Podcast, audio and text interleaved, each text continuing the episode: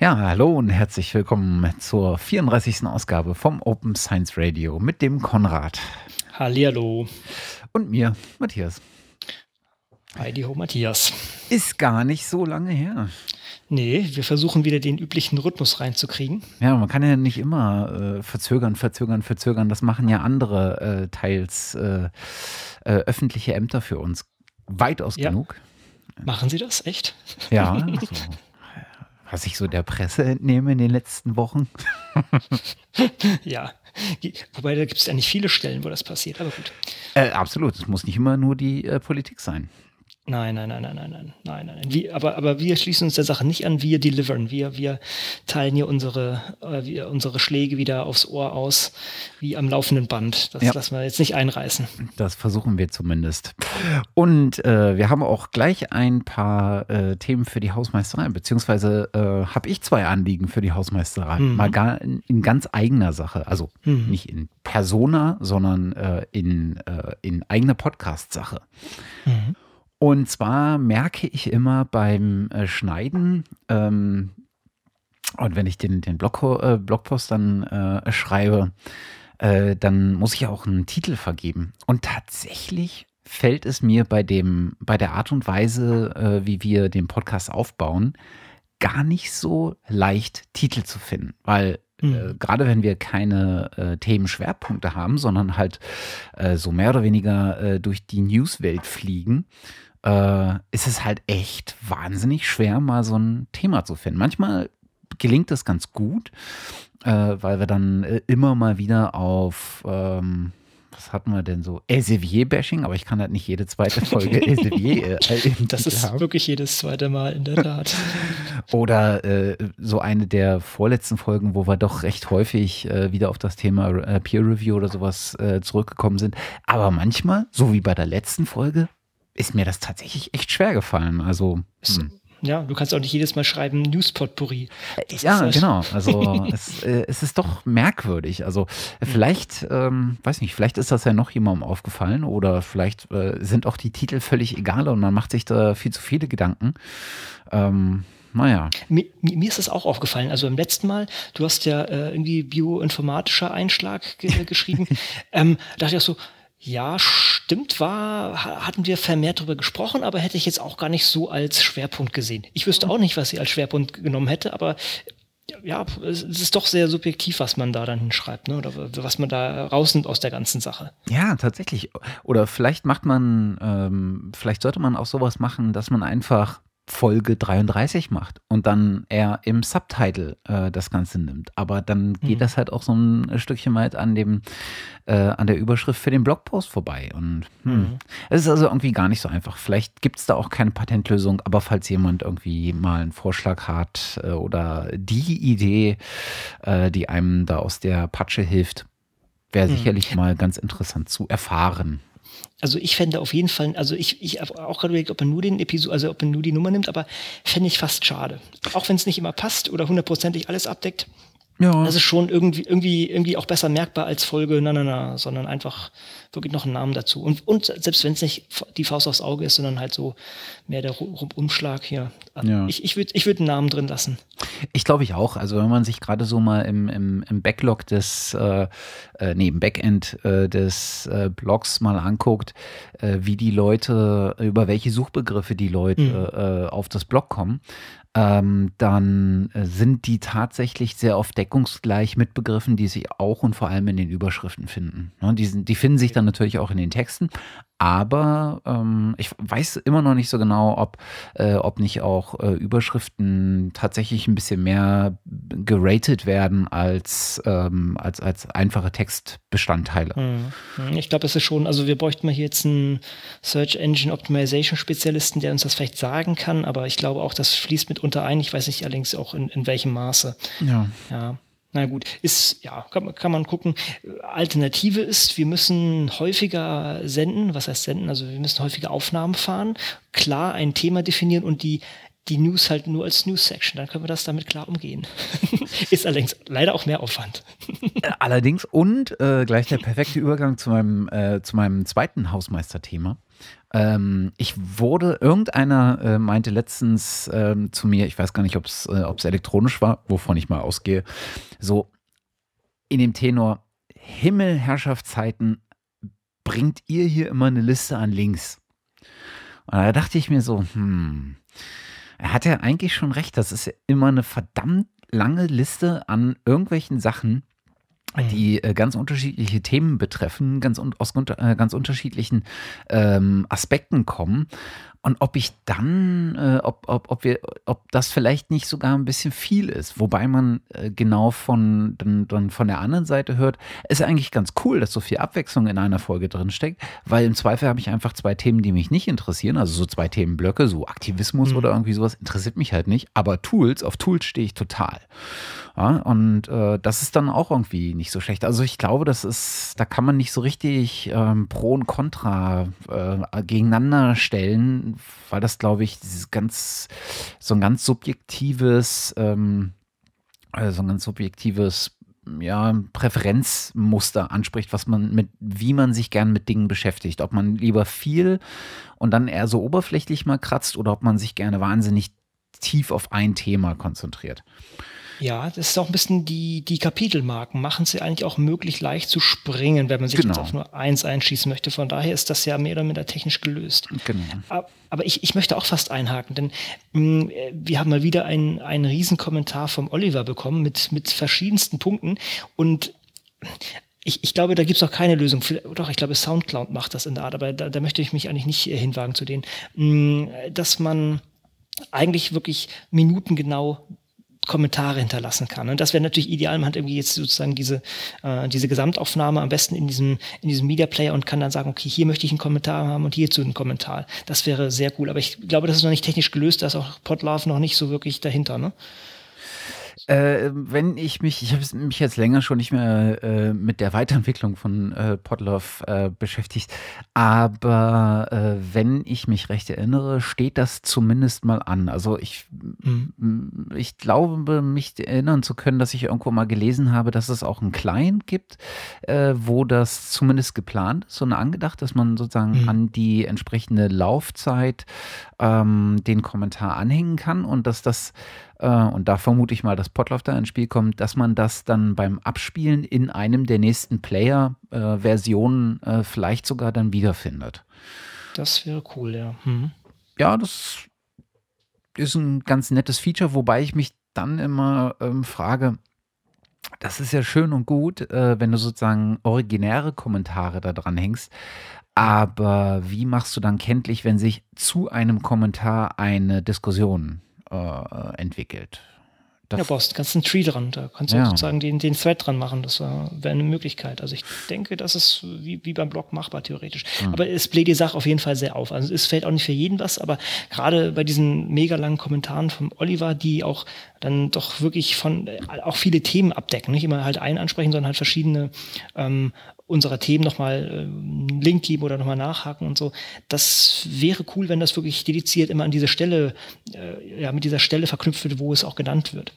Aber gut, ich denke, es geht auch erstmal ohne, aber wenn, wenn da Entwicklung ist, ist, möchte ich das sehr begrüßen, wenn man das irgendwann mal ja, wenn es irgendwann parat hätte. Also ich fände es zumindest für einige Sachen sehr interessant. Hm. Also es gibt ja beim, bei diesem, äh, bei diesem Shownotes-Projekt ähm, und der Art und Weise, wie gerade bei den äh, Podcasts, die kollaborativ äh, geshownotet werden, hm. ähm, da äh, wird ja das Open Shownotes-Format äh, ähm, ähm, so ein bisschen anders genutzt als das, ähm, als wie wir es nutzen. Also hm. wir verzichten ja auf die, ähm, auf die Ver Verzeitschlagwortung, hm. komisches Wort, äh, der einzelnen Deutsch. Links. Ne?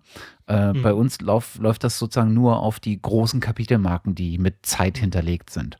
Und äh, wenn man sich sowas anguckt wie, puh, weiß ich jetzt nicht so genau, ähm, ähm, fällt mir keiner ein, der das macht, vielleicht Freakshow. Äh, Freakshow ja. würde ich auch sagen, ja. Ähm, da ist halt jeder Link äh, mit dem entsprechenden Zeitcode äh, versehen.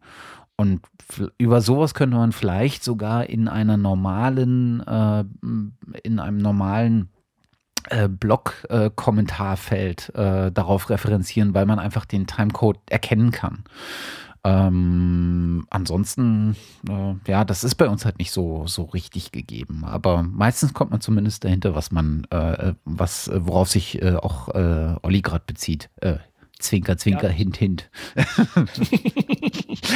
ja, ich habe ja. ihm, ich hab ihm äh, geantwortet und äh, dachte mir halt so, als ich seinen Kommentar gesehen habe, meine Güte, äh, mittlerweile schreibt er so lange Kommentare wie äh, im Verhältnis, wie wir senden. insofern. Ja, ist, ist, richtig, ist richtig. Also äh, ich, ich, hab, ich bin leider noch nicht dazu gekommen, selber zu antworten. Ich werde es auch nochmal machen. Das, äh, dieser Brocken hat mich auch erschlagen.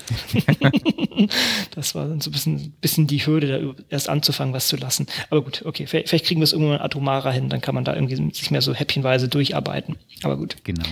Das kommt vielleicht noch. Als allerletzten äh, Teil aus den äh, Hausmeister, beziehungsweise eigentlich äh, viel eher als Erratum zur letzten Folge. Äh, äh, liebe Katrin, Entschuldigung für das äh, unnötige H im Namen. Aber das danke ich, für die ich. Das war ich. Das war ich. Aber auch hier nochmal der Hinweis, ähm, wir packen diese Show Notes auf GitHub und da kann jeder einen Pull Request schicken, wer damit umgehen kann. Man kann auch einfach eine E-Mail an dich schicken. Ne? Das ist, ja, okay. soll jetzt nicht, es, es, soll jetzt nicht an der Technik scheitern, aber wer da, wer da Lust hat, kann da auch gerne noch was, was verändern und äh, das wird dann auch aufgenommen. Genau. Ja, ja ne? dann lass uns doch einfach äh, direkt wieder in äh, die äh, News-Section gehen. Mhm. In Media Res. Genau, äh, in alter Manier. Äh, und äh, mal gucken, was so im Bereich Aktivismus gelaufen ist. Mhm. Ähm, da habe ich jetzt nicht wahnsinnig viel gefunden seit der letzten Folge, aber vielleicht etwas, was man so ein bisschen dazuzählen könnte, wobei das auch im Open Access nochmal Platz hätte. Ähm, äh, von einem unserer doch äh, hier schon häufig erwähnten Projekte, dem Open Access Button. Äh, da gibt es jetzt einen äh, veröffentlichten äh, Jahresbericht äh, für das vergangene Jahr 2014. Mhm. Und das finde ich ganz nett gemacht. Haben sie so ein bisschen in einer Art gemacht wie ähm, so eine Infografik äh, wobei sie sich auch wirklich auf Text ähm, oder da auch textlich mitgearbeitet haben, nicht nur über, über Grafik und, und Symbolik ähm, und haben über die verschiedenen ähm, verschiedene Aspekte gesprochen über ihre Strategie, ähm, über die geografische Verteilung äh, der Beteiligung an dem Projekt äh, oder der, der Nutzung des Projekts, ähm, über den Hintergrund äh, der Entwicklung, was, äh, was passiert ist ähm, nochmal, worum es eigentlich geht. Ähm, was, äh, was ich auch interessant war, ist, sie haben das Fundraising nochmal aufgebohrt im letzten Jahr äh, oder vom letzten Jahr und nochmal ähm, klar gemacht, was sie eigentlich alles an, an Fundraising eingenommen haben. Ähm, recht ähm, und, und dazu gegenübergestellt, äh, was die Ausgaben eigentlich waren. Ganz, äh, ganz spannend an der Stelle, äh, so nahezu oder fast äh, 2000 Pfund an, an Crowdfunding haben sie eingenommen mhm. und bisschen über 12.000 Pfund äh, an ähm, tatsächlichen Spenden äh, beziehungsweise Grants. Ähm, also ich vermute, dass da auch Förder, bisschen Fördergeld mit ähm, äh, reinspielt. Und das finde ich eigentlich ganz nett gemacht. Also für so ein in Anführungszeichen kleines Projekt, ähm, was glaube ich mittlerweile gar nicht mehr so klein ist, äh, habe ich so das Gefühl. Aber für so ein Projekt, was so äh, von zwei Leuten angetrieben und so ein bisschen Community unterstützt ist, äh, finde ich so ein, so Jahresbericht schon ziemlich äh, professionell und vor allen Dingen finde ich es einfach super, wenn es so transparent gemacht wird. Genau, das möchte man sich von anderen Organisationen ähnlich wünschen, die sehr viel mehr Ressourcen haben. Ja, ja absolut. Also an der Stelle kann man nur hoffen, äh, dass es tatsächlich weiter so geht, aber ähm, das sieht mir alles nach einer ähm, vergleichbar nachhaltigen Entwicklung auch auf. Also auch mhm. wenn man, wenn man sieht, wie so das Team gewachsen ist über die Jahre, wer da mittlerweile alles äh, involviert ist und äh, da Verantwortlichkeiten übernimmt, also nicht im Sinne von Positionen, sondern tatsächlich im Sinne von Arbeit, äh, die einfach gemacht wird und, und, und von, von Freiwilligen teilweise äh, an sich gerissen wird und betrieben wird, ähm, dann habe ich schon das Gefühl, dass wir da einem, äh, einem durchaus nachhaltig angelegten äh, Projekt äh, entgegenstehen. Also mhm. Finde ich gut. Ja, sehr hübsch. Auch, auch von der Aufbereitung, wie du selber sagst, diese Infografik ist stylmäßig, das ist schon, schon sehr schön, ja. Hm. Genau, es hat äh, als Website gemacht, äh, kann man aber auch äh, als äh, Download äh, direkt ähm, sich auf den Rechner ziehen. Mhm. Sehr schön. Ja, vom Open Access Knopf, komischer Name eigentlich.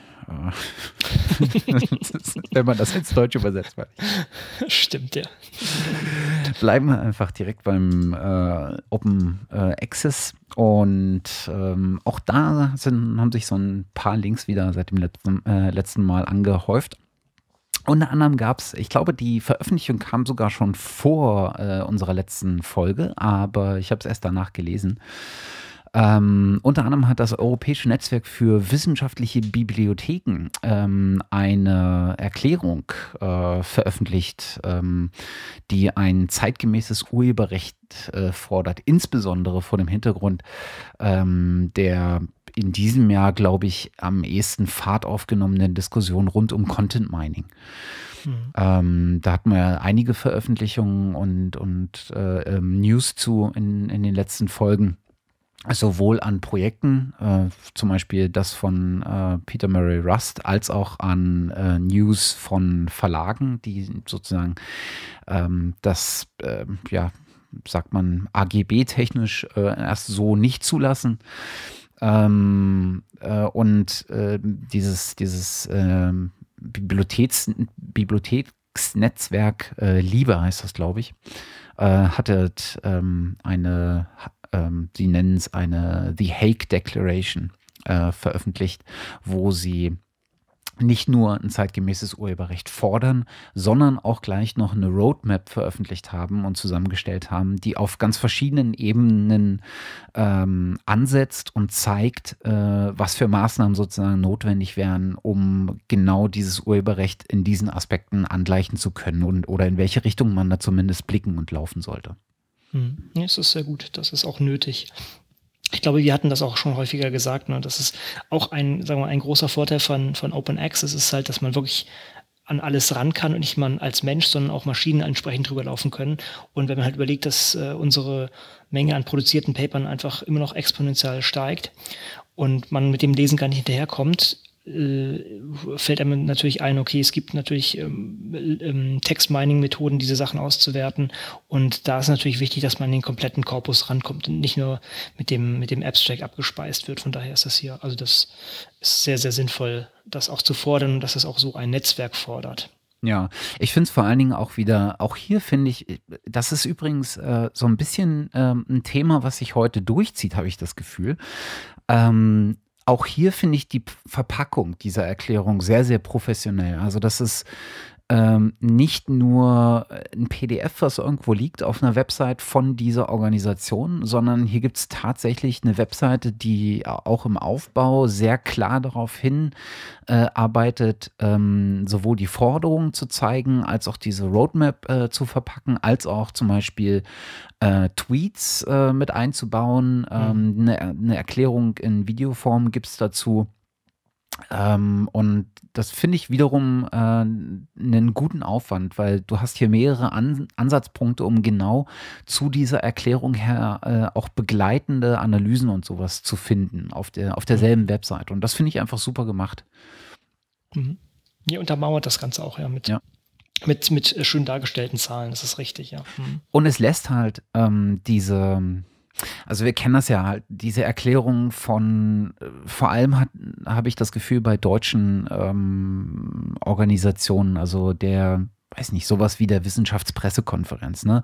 Da gibt es halt auch eine Declaration, das ist halt in der Regel ein PDF, äh, was, was dann irgendwo ähm, auf einer Website zum Download liegt aber es ist halt ähm, wenig dazugegeben, um links und rechts sowohl in notwendige Informationen, erklärende Informationen, als auch Argumentationen mitzuliefern. Die Argumentation ist immer in der Erklärung selber. Und hier finde ich, sind halt ganz, ganz viele Ansatzpunkte der Argumentation als Zusatzmaterial umgesetzt. Und das finde ich irgendwie ganz, ganz äh, einen sehr sinnvollen und dadurch auch einen sehr ähm, bemühten und ernstzunehmenden Ansatz.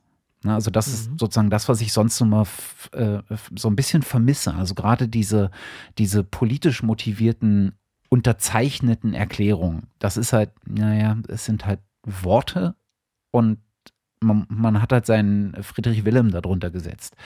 Aber hier hast du das Gefühl, da sind halt Leute, die haben sich hingesetzt und haben da Arbeit drin investiert, um genau das zu machen. Die haben sich dem gewidmet. Und das finde ich mhm. super. Hm. Oder sie haben eine gute Marketingagentur. Ja, das kann natürlich genauso sein. auf jeden Fall, auf jeden Fall sieht es sehr, es sieht, sagen wir so, visuell sehr bekömmlich aus. Also man kann hier die, die Punkte, womit sie es begründen, relativ leicht aufsaugen. Das haben sie zumindest also schön umgesetzt, ja. Ja. Hm. Ähm, auch schön umgesetzt, äh, äh, hat eine äh, Gruppe von Wissenschaftlern ein Paper. Äh, ich weiß nicht, ob, äh, ob, du das mitbekommen hast oder an mir ist das so ein bisschen fast vorbeigeflogen. Und dann habe ich es, glaube ich, in einem Blogpost von, ich glaube, Faculty 1000 gelesen. Ähm, es gibt eine Gruppe rund um, wenn ich mich nicht täusche, Matthew Grosvenor. Der ist äh, Computer Scientist an der University of Cambridge. Und ähm, diese Wissenschaftsgruppe hat einen, ähm, hat zu einer Konferenz, ich weiß nicht, ob es explizit zu der Konferenz äh, veröffentlicht wurde. Auf jeden Fall wurde ein, äh, hat diese Gruppe, Forschergruppe ein Paper veröffentlicht. Und äh, zu diesem Paper äh, gibt es äh, eine relativ große Anzahl äh, von, ähm, von Code. Ähm, eine große Anzahl von Code geht nicht. Äh, relativ viel Code ähm, und relativ viel Rohdaten. Und ähm, die Art und Weise, wie sie es verpackt haben, ist eigentlich ganz cool gemacht. Und zwar haben sie ähm, das äh, Paper, was Open Access zur Verfügung steht, halt auf dieser ähm, Konferenz äh, präsentiert, äh, Usenix. Usenix, ja. Das Usenix Symposium on Network System Design and Implementation. Sagte mir jetzt noch nichts, aber mein Gott, ich bin ja auch kein Computer Scientist. Ähm, und äh, es gab nicht nur das, äh, das, das äh, Paper äh, in PDF-Form, ähm, in Volltext, sondern und dazu halt irgendwie drei Links zu einmal äh, zu GitHub, wo der Code liegt, und einmal zu äh, Figshare, wo die Daten liegen. An der Stelle haben sie es nämlich genau andersrum gemacht. Sie haben in dem Paper ähm, wenn man sich das aufruft, ist halt als PDF verfügbar, mhm. haben sie die Daten äh, sozusagen als Links hinterlegt. Und zwar, wenn du auf den, in dem Paper, in dem PDF auf die Grafiken klickst, die sozusagen mhm. die, die Charts für die Auswertung sind, für die Präsentation der Ergebnisse, dann kommst du auf eine, wirst du weitergeleitet auf eine Webseite, wo äh, zum einen die Grafiken nochmal äh, größer dargestellt sind, ähm, sodass du sie auch äh, A besser erkennen kannst, B auch äh, wiederum nutzen kannst. Ähm, und du hast unter den, äh, unter diesen Punkten äh, und äh, hast du jeweils zum einen die Software aufgelistet, die äh, notwendig war, um diese Grafiken zu erzeugen. Du hast die entsprechende Konfiguration aufgelistet. Äh, du hast ähm, in dem Fall äh, sind hier ganz, ganz oft Patch-Files mit äh, verfügbar. Du hast die Konfiguration der Software ähm, äh, transparent gemacht ähm, entsprechend mit Codelines. Du hast das, ähm, die Rohdaten äh, zur Verfügung. Ich glaube, das sind jeweils äh, TAR-Files, äh, wenn ich mich nicht mhm. täusche. Ähm, und äh, du hast ähm, äh, die prozessierten Daten und äh, die Plots zur Verfügung also prozessierten wahrscheinlich schon die bereinigten Daten und äh, aufgearbeiteten. Aufge, mhm. Und das halt für jedes einzelne ähm, für jede einzelne Grafik, die in dem Paper tatsächlich Verwendung gefunden hat. Und das finde ich halt eine ganz coole Art und Weise, das zu verpacken. Das ist bestimmt ein Heidenaufwand gewesen, könnte ich mir vorstellen. Auf jeden Fall. Aber es ist halt, du lässt den User, also nicht nur bist du offen und transparent und gibst ihm äh, die Rohdaten und alle notwendigen Informationen, äh, die zur Bearbeitung dieser Daten notwendig wären, um dieselben Ergebnisse, sondern du gibst ihm auch noch, du leitest ihn sozusagen an die richtigen Stellen. Und das finde ich irgendwie ein sehr, sehr angenehmes, äh, eine sehr, sehr angenehme Herangehensweise. Und jetzt müsste man im Backend sozusagen das zusammenführen. Also es müsste eigentlich wie so eine Art, äh, keine Ahnung, Authoria geben, wo du halt, oder das Open Science Framework, wo du den Text schreibst und auf der anderen Seite deine Grafiken in so einer, vielleicht in so einer GitHub-Struktur, äh, deine, deinen Code in so einer GitHub-Struktur hast. Ähm, und wenn du dann sagst, generier mir daraus das, äh, das, das, das Paper, dann nimmt er sich halt äh, die Textbausteine plus äh, und verlinkt halt oder baut äh, diese, diese Code-Bausteine und die Daten auf so einer Website zusammen. Mhm. Zum so ein bisschen IPython Notebook mäßig oder, oder Liquid genau. Programming im Allgemeinen, ja. Hm. Genau, also das, das fand ich schon sehr, sehr cool und ich glaube, sie sind auch für diese Herangehensweise und für diese Präsentation, der, die Verpackung genau dieser Daten und diesem Paper auch ausgezeichnet äh, hm. worden äh, mit dem Best Paper Award auf diesem Usenix Symposium. Hm. Ja, fand ich weißt sehr cool. Ich, ich möchte hier fast einen, einen meiner Links, den ich unter und äh, ich glaube Michel Lennis mal gelinkt habe, eigentlich gleich reinziehen, denn der passt hier nämlich sehr gut. Und zwar wurde der, der äh, Michael Nielsen, das ist ja eigentlich auch ein sehr bekannter Mensch aus der Szene, ähm, wurde gefragt, wo kommen denn die Hauptideen in, in, ja, in, die, also in Zukunft, wo kommen die Hauptideen für das wissenschaftliche Publishing her oder wo werden die wohl herkommen, meinte er, wurde er gefragt. Und er sieht halt so die, die ähm, treibenden Kräfte kommen wahrscheinlich so aus dem Interface-Design, ähm, aber auch aus ganz anderen Gruppen, die man sonst gar nicht damit äh, verknüpft hatte, sei es ähm, ja, was war das alles so? Ja, also letztendlich Interface-Design im Allgemeinen, also sei es für Webdesign oder sei es ähm, äh, derartige Sachen. Und das passt hier auch rein, denn hier versucht man sozusagen sich vom klassischen Paper zu lösen und mehr sozusagen, okay, wie komme ich denn an, an die Daten dran? Jetzt bin ich hier bei diesen, bei dieser Grafik, jetzt zeig mir doch mal die Daten dahinter. Und das ist vielleicht mal ein anderer Ansatz, hier solche, solche äh, Paper auch, auch darzustellen. Da muss man sich wirklich, also ich denke, da ist auch noch sehr, sehr viel Platz und sehr viel mehr Möglichkeiten. Man muss natürlich ähm, immer schauen, wie kann man in dieser Transis Transitionsphase, wenn man es mal seinen Macken etwas bauen, was auch lange Bestand hat. Also wenn ich jetzt, jetzt auf eine Seite packe und auf verschiedenste Repositorien linke oder Repositorien gehen hoffentlich aber irgendwelche andere Seiten linke, die äh, halt irgendwann mal nicht da sind, könnte man Probleme haben. Also die, die Stabilität ist vielleicht noch ein bisschen das Problem dabei. Mhm. Aber dennoch, dennoch sollte man sich davon nicht einschränken lassen, damit rum zu experimentieren. Also wie kann ich, wie kann ich so ein interaktives Paper haben, was dann halt irgendwie Daten irgendwo runterbezieht und mir die Grafik neu on the fly generiert oder zumindest leichter bereitstellt. Das ist bei, bei solchen Sachen natürlich nicht immer gegeben, dass die Daten dann on the fly wirklich prozessiert werden können, sondern es ist ja teilweise, also ich kann es aus eigener Erfahrung sagen, äh, muss der Server da doch eine ganze Weile crunchen, bevor irgendwie hinten eine Grafik rausfällt. Aber dass man da irgendwie Möglichkeiten bietet, schneller ranzukommen und vor allen Dingen auch mit den Daten mehr rumzuspielen spielen, dass man sagt, okay, was ist, wie sieht es denn aus, wenn ich hier den Filter anders setze? Wie sieht es denn aus, wenn ich mh, mm, ja, ja, eine andere Korrelation nutze oder solche Sachen, dass man da noch mehr, mehr Spielraum reinbekommt. Und das natürlich ja, immer noch, immer noch ein großes Spielfeld und wenn man natürlich einen, einen, produktiven Paper schreiben will und das auch noch unterbringen will, ist das eine schon eine gewisse Hürde, aber dennoch ist da sehr viel Potenzial, denke ich. Hm.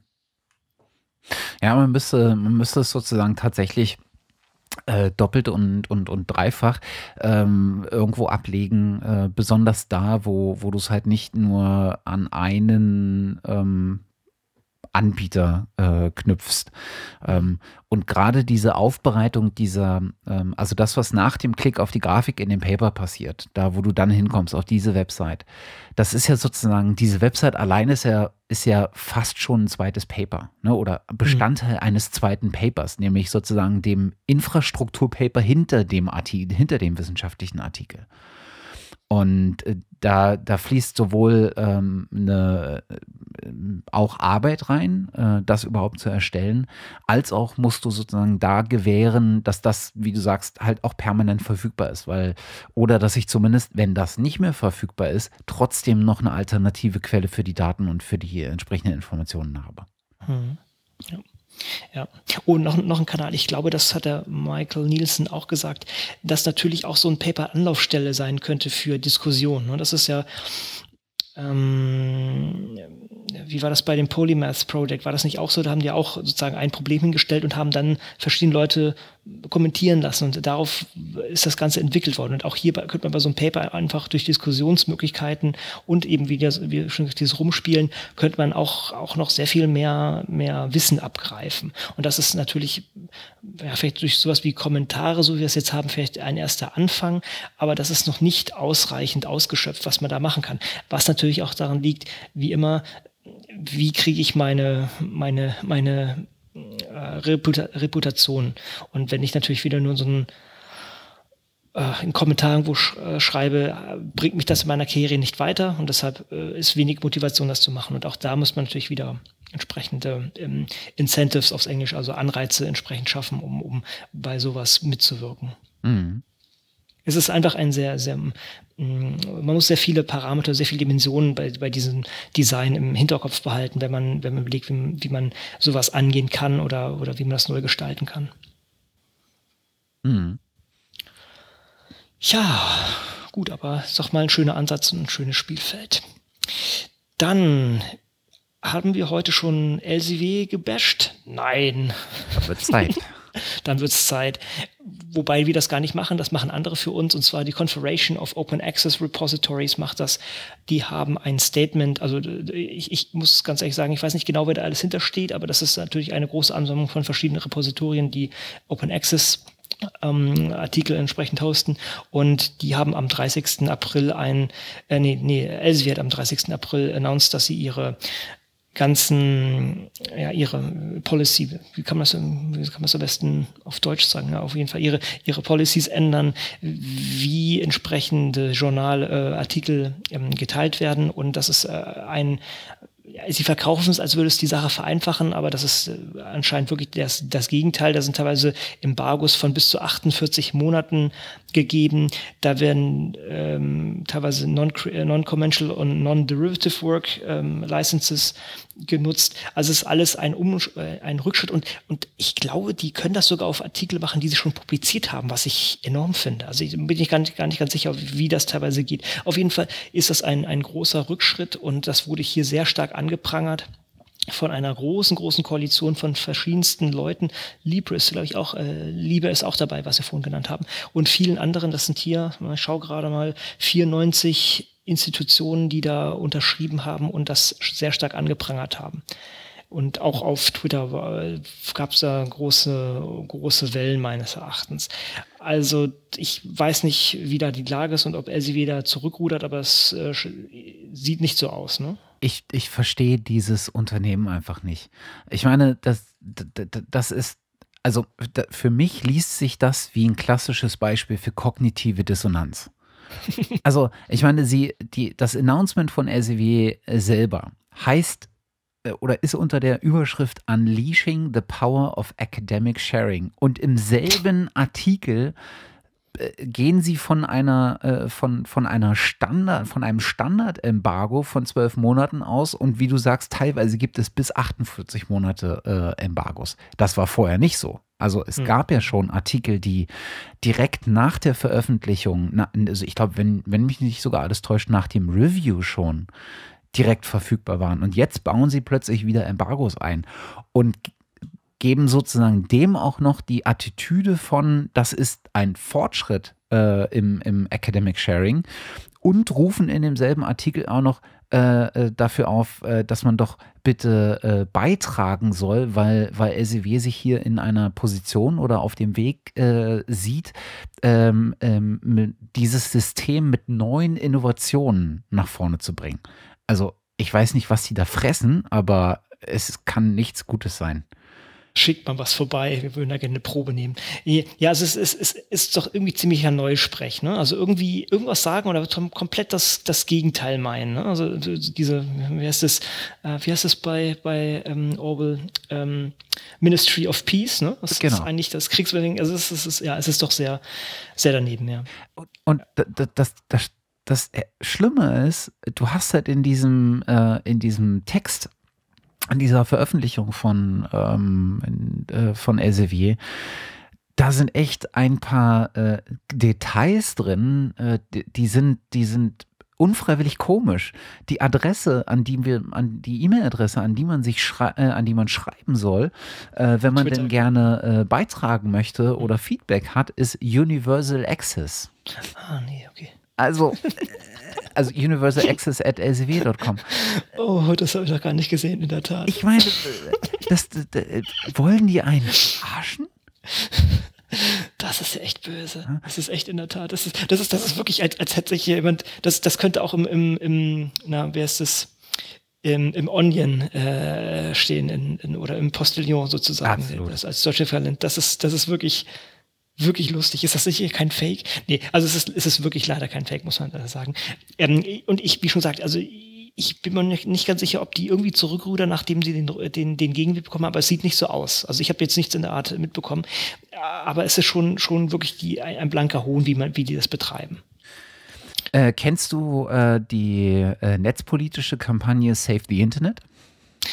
Nein, ist das das Ding von Facebook? Ist das Internet.org? Nee, das ist was anderes. Ne? Das äh, Internet.org ist genau die Initiative von Facebook. Äh, Save the Internet ist ähm, eine gemeinsame Initiative von ganz, ganz vielen äh, Netzwerken, die für ähm, digitale Rechte und äh, Netzfreiheit und, und, und Netzpolitik einstehen. Also beispielsweise Initiative für Netzfreiheit, EDRI ist dabei, Access Ach, Now ist äh, dabei, Le Quadrature du ja. Digitale Gesellschaft und so weiter und so fort. Mhm. Und das ist, ähm, das ist diese ähm, äh, da geht es darum, ähm, die europäischen Abgeordneten Abgeordneten auf, darauf aufmerksam zu machen äh, und da, da, äh, dazu zu bewegen, für Netzneutralität ähm, einzustehen und das auch in der europäischen Gesetzgebung äh, zu beachten und zu respektieren und durchzusetzen. Und ähm, unter Save the Internet EU gibt es ja ähm, so, so, eine Webseite, über die du herausfinden kannst, wer dein zuständiger EU-Abgeordneter ist und dem ähm, über so eine Template-Funktion ähm, äh, den kontaktieren kannst. Also du kannst ihn anrufen, du kannst ihm Fax schicken, was sich wohl sehr äh, als sehr, sehr tauglich herausgestellt hat. Du kannst ihn antwittern, du kannst ihm eine E-Mail schreiben. Und äh, ich, ich, sehe, worauf du hinauskommen willst. Ich sehe nämlich gerade die andere Seite. ja. Und mein Gedanke war, uh, ja, mhm. eigentlich müsste man sowas auch für Open Access oder Open Science machen. Nämlich genau an den Punkten, wo, äh, wo, wo sowas wie Elsevier wieder so einen Schritt macht und ähm, so ein Stückchen weit unter einem, unter der Verklausulierung von Begriffen, die eher was Positives haben, äh, eigentlich den Schritt zurück macht und restriktiver wird, ähm, dann müsste man eigentlich äh, tatsächlich mal die Chance nutzen und äh, ob es jetzt Elsevier direkt ist, äh, wirklich mit Fakten überhäufen, äh, die sie im Prinzip gar nicht mehr entkräften können. Ähm, das, das frage ich mich halt immer. Also kann, gibt es nicht auch, wenn es in der Politik sowas gibt, warum hm. gibt es das nicht in diesem, in diesem ähm, Verlagssystem? Also ich meine, wir meckern naja, halt das, immer, aber. Ja. Das Problem ist, dass Leute halt doch immer bei den, bei den Verlagen dann auch irgendwie unterkommen wollen.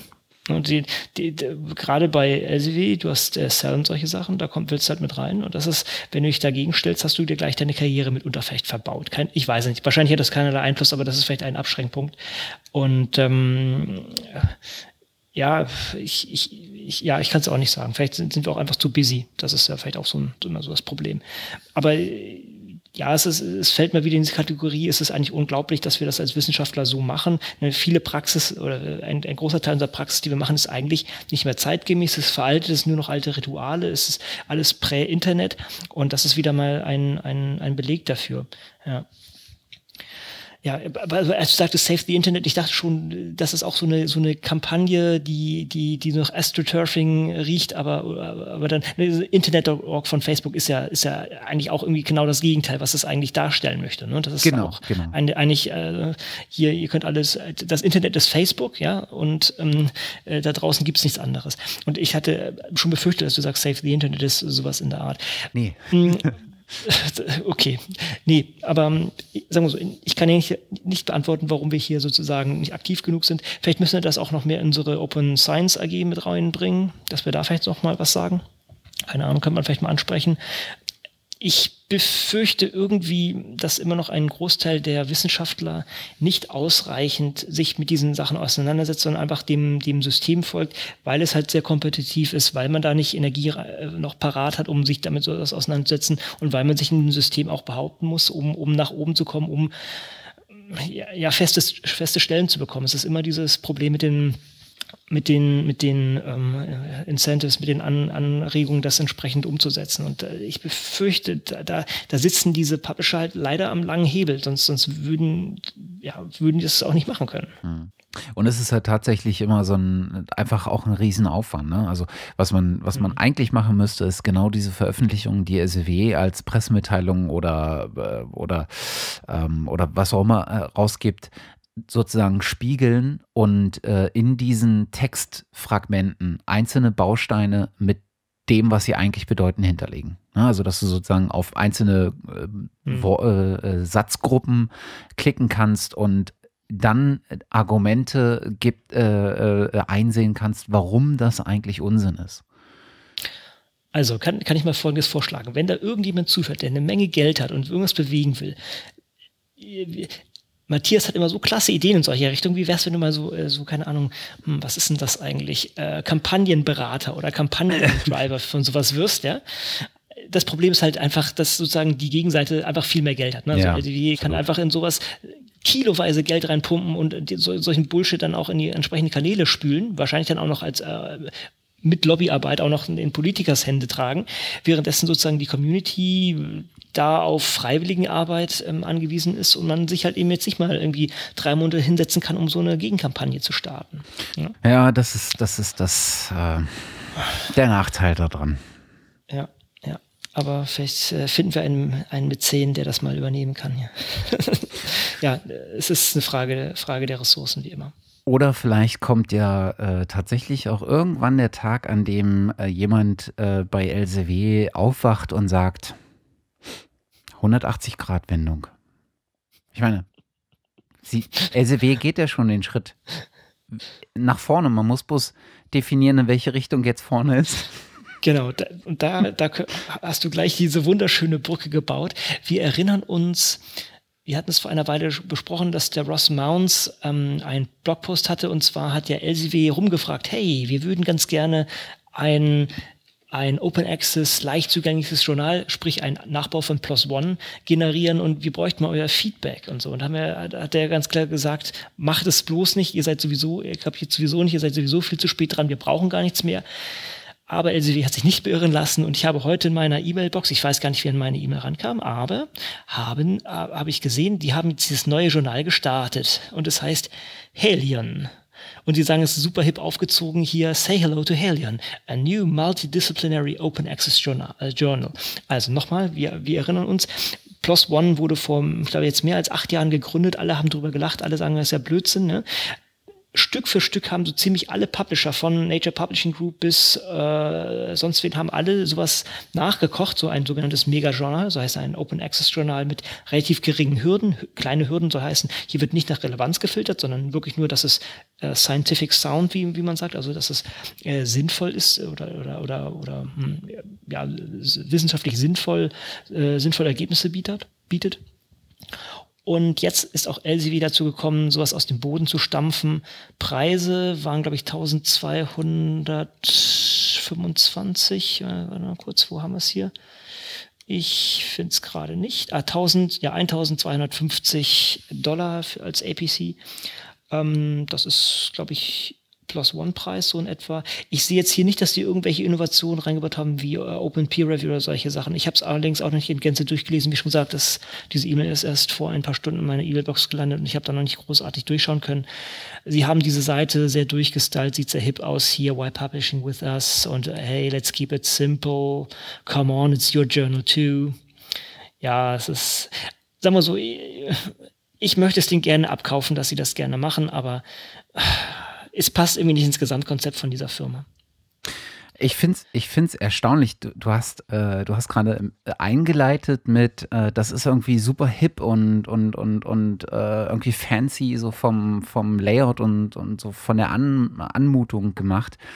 Und vor 20 Minuten hatten wir genau den Punkt, den Michael Nielsen, ne?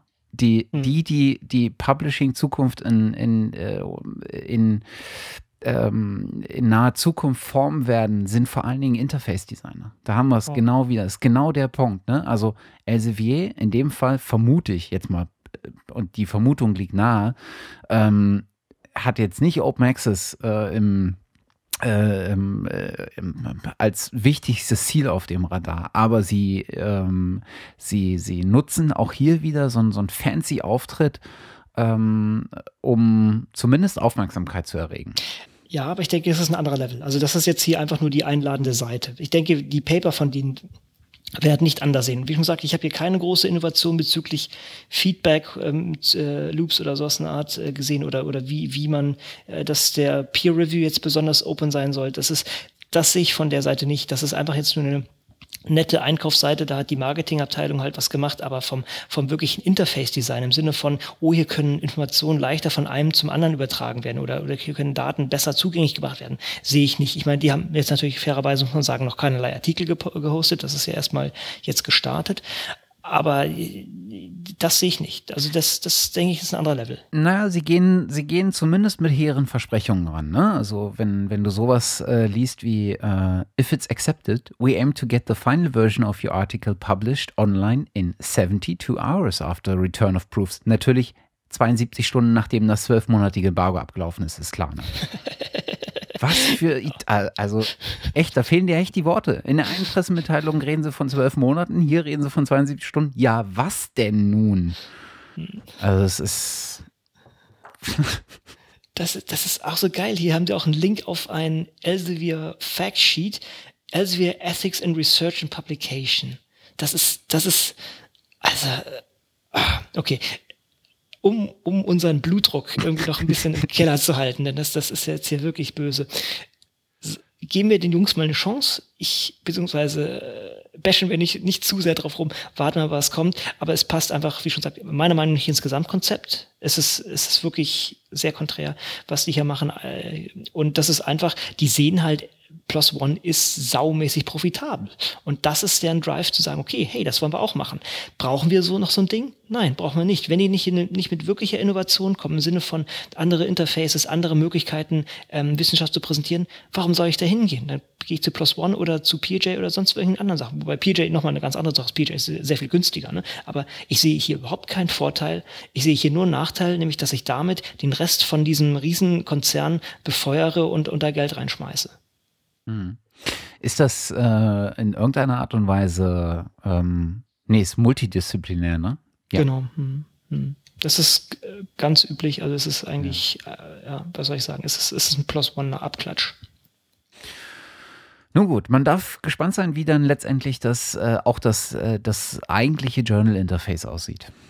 Genau. So. Kommen wir zu was anderem. Es ist auch wieder ein, ein neues Journal was äh, tatsächlich mit einer anderen Philosophie kommt, und zwar das heißt äh, Collabra und wird ähm, betrieben von University of California Open Press. Da ist ein schönes Video auf der Webseite, das die Grundprinzipien mal mh, erläutert oder, oder, oder, oder sagen wir so die Hauptmotivation, warum die das aus dem Boden gestampft haben. Und zwar geht es darum, einerseits die Kosten runterzudrücken, als auch den Leuten, die an dem wissenschaftlichen Prozess ähm, an, den, an dem Publikationsprozess sollte man sagen, ähm, beteiligt sind, ähm, entsprechende, entsprechend ähm, ja, Wert zukommen zu lassen. Soll heißen, hier als Reviewer bekommt man einen Teil des Geldes zugeschrieben, wenn man ein, ein Paper reviewt, egal ob man es ablehnt oder nicht oder halt entsprechend zulässt. Und äh, am Ende von einem gewissen Zeitraum können dann diese Mittel ausgeschüttet werden, entweder bar an diesen, an diesen ähm, Reviewer. Der, der, der Reviewer kann allerdings auch sagen, okay, das soll in einen Fund reingehen, so dass Leute ähm, zu geringeren Kosten publizieren können oder zu, zu gar keinen Kosten, so, so ein Waiver sozusagen. Ähm, und das ist, die Aufteilung haben sich ja auch irgendwo gesagt. Ich schaue gerade noch einmal nach. Hm. So, genau, das sind 875 US-Dollar, also sagen wir mal unter Plus One, und 625 werden als Kosten veranschlagt, um das ganze Ding zu betreiben. Und 250 US-Dollar gehen dann, wie sagen, an die Research Community, also in dem Fall an den, an den Editor, an die, an die Reviewer und die können das dann entsprechend mh, entweder an sich selber ausschütten. Ich weiß nicht, ob, ob man es privat ausgeschüttet bekommt oder ähm, an die Universität, bin ich mir jetzt nicht ganz sicher. Oder Sie können es halt in diesen Waiver-Fund entsprechend reinpacken oder können das, glaube ich, wahrscheinlich auch für die eigene äh, Organisation entsprechend nutzen. Das ist vielleicht ein netter Ansatz, auch wenn man hier wieder mal an äh, an andere Systeme wie PJ wieder mal verweisen kann, die zu einem sehr, sehr, sehr, sehr viel geringeren Preis kommen. Und auch hier fällt nochmal der Hinweis, dass, äh, oder was der Björn Brems auch sehr gerne immer zum Besten bringt, dieses ähm, SciILO, also diese, äh, ich glaube, südamerikanische Konstellation ist Brasilien ursprünglich, ne? Äh, ich bin mir jetzt gar nicht ganz sicher. Auf jeden Fall, wo, wo man sozusagen Infrastruktur vom Staat betreibt und solche Sachen dann für sehr, sehr geringen Preis, ich glaube, ach, ich, ich habe die Zahl nicht parat, ich glaube, es sind 50 Dollar oder 90 Dollar pro, pro Artikel letztendlich seine Sachen hosten kann, ähm, wo man ja, was einfach Gegenmodelle sind, die irgendwie überhaupt nicht angedacht werden oder zu wenig angedacht werden, zumindest in, in, bei uns hier. Und äh, ja, ich, ich finde das Konzept hier ganz nett. Ich bin immer nicht ganz überzeugt, ob, ob man jetzt den Editor und Reviewern das Geld da irgendwie zuschieben sollte. Ich, ich finde immer noch viel sinnvoller, denn das ist eigentlich die Währung in der Wissenschaft, die äh, Attribution. Von daher finde ich diese ganze Sachen mit ähm, äh, Pablons und so weiter ist eigentlich, eigentlich geschickter. Aber äh, gut, das wird sich zeigen, wie, wie das jetzt angenommen wird. Äh, ich, ich frage mich immer äh, zwei Fragen an der Stelle. Also ich finde den Ansatz, den Reviewern was zurückzugeben, äh, abseits von Reputation, gar nicht so verkehrt. Ich fände es sogar gar nicht schlecht, wenn das tatsächlich dann der der Organisation, von der der Review kommt, in irgendeiner Art und Weise als wiederum als Forschungsbonus äh, so, oder als Förder, Förderratenbonus oder sowas gut geschrieben werden würde. Also äh, in dem mhm. Moment, wo du wo du sinn, sinnvolle Reviews machst, die du öffentlich, ähm, also äh, auch äh, Open Access äh, ähm, ähm, dann, dann schreibst, ähm, dass du dann in irgendeiner Art und Weise in einem Punktesystem äh, was bekommst, äh, was dir dann gut gerechnet wird äh, bei der Vergabe von, von, von Fördergeldern oder irgendwie sowas. Da ist das, das Modell, äh, das, das Systemmodell hinter Forschungsgeldvergabe nicht dafür ausgelegt. Aber das wäre irgendwie was, was, was ich mir durchaus vorstellen könnte, was mal den einen oder anderen Gedanken wert wäre. Und dann frage ich mich halt immer, das System ist ja eigentlich ein ganz, zumindest ein cleverer Ansatzpunkt, dass man mal probieren kann und über den man weiter nachdenken kann. Ich frage mich bloß, warum muss man denn immer gleich ein Journal gründen? kann man nicht, ja. wenn man diese Expertise hat, das so zu machen? und für 620 oder 25 oder 50 Dollar äh, diesen Review-Prozess durchzuführen, äh, kann man dann sich nicht ein bestehendes Journal ähm, äh, äh,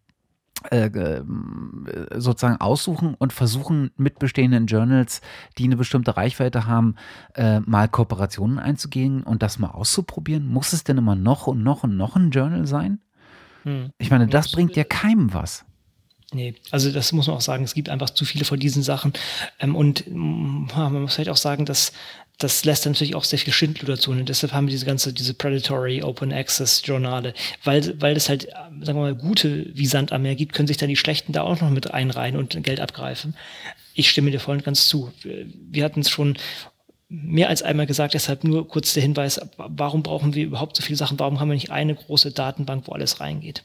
Und dann wird nach Schlagworten oder, oder äh, Kategorien äh, gesammelt und da kann alles stattfinden. Wir bräuchten das nicht. Natürlich ist technische Diversität auch ganz nett, um da entsprechend Konkurrenz zu haben, aber eigentlich brauchen wir diese, diese Schwämme an ach, äh, South Indian Journal of bla bla bla, also, oder was auch immer.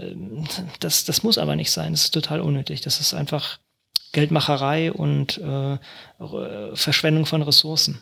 Hm.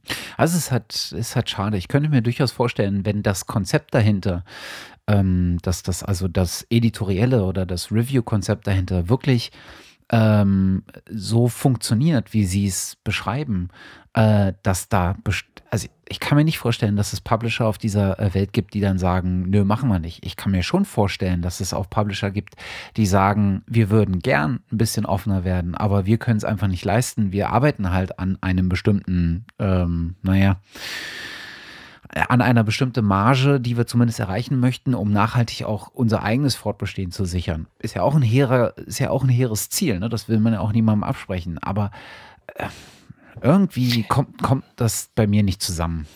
Ne, wir hatten es ja letztes Mal schon besprochen, ähm, wo diese äh, die Berechnung auch aufgestellt oder wo man sich fragt, hey, wie, wie kann ein PJ das zu diesem Preis eigentlich fahren? Mhm. Vielleicht haben wir uns einfach an diese sehr hohen Preise gewöhnt und die sind total aufgebläht und ähm, mehr als nur nachhaltig, sondern werfen halt auch eine dicke Dividende ab. Also ich, ich weiß es nicht. Ich, ähm, mir fehlt auch ein bisschen die Transparenz bei diesen Sachen, beziehungsweise vielleicht ist die Transparenz da, aber ich habe das jetzt durch, nicht durchgerechnet. Aber ich, ich denke, man, ja, man kann da schon ausgehen, davon ausgehen, dass bei vielen Sachen sehr viel Geld auch äh, gar nicht nur in den Betrieb gesteckt wird, sondern auch wieder abfließen aus dem Wissenschaftssystem in, ja, in andere Taschen. Ja. Ach je. Nun ja. Gehen, gehen wir einfach mal zur nächsten Kategorie, zu unseren tollen Tools.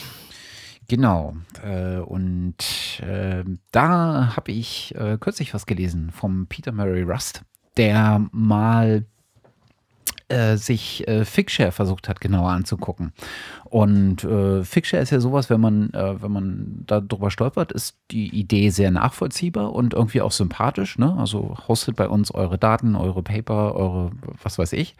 Und er hat halt mal äh, gefragt, äh, was ist denn eigentlich so der, der unternehmerische Hintergrund hinter Figshare? Ne? Also wie du sagst, es gibt diverse Leute, die, äh, die sich gegründet haben, sei es als Journal, sei es als Plattform, sei es als Repository. Mhm ähm, um vielleicht auch ein Stückchen äh, Geld äh, aus diesem System für sich selbst rauszuziehen. Und ähm, er hat halt einen Blogpost geschrieben.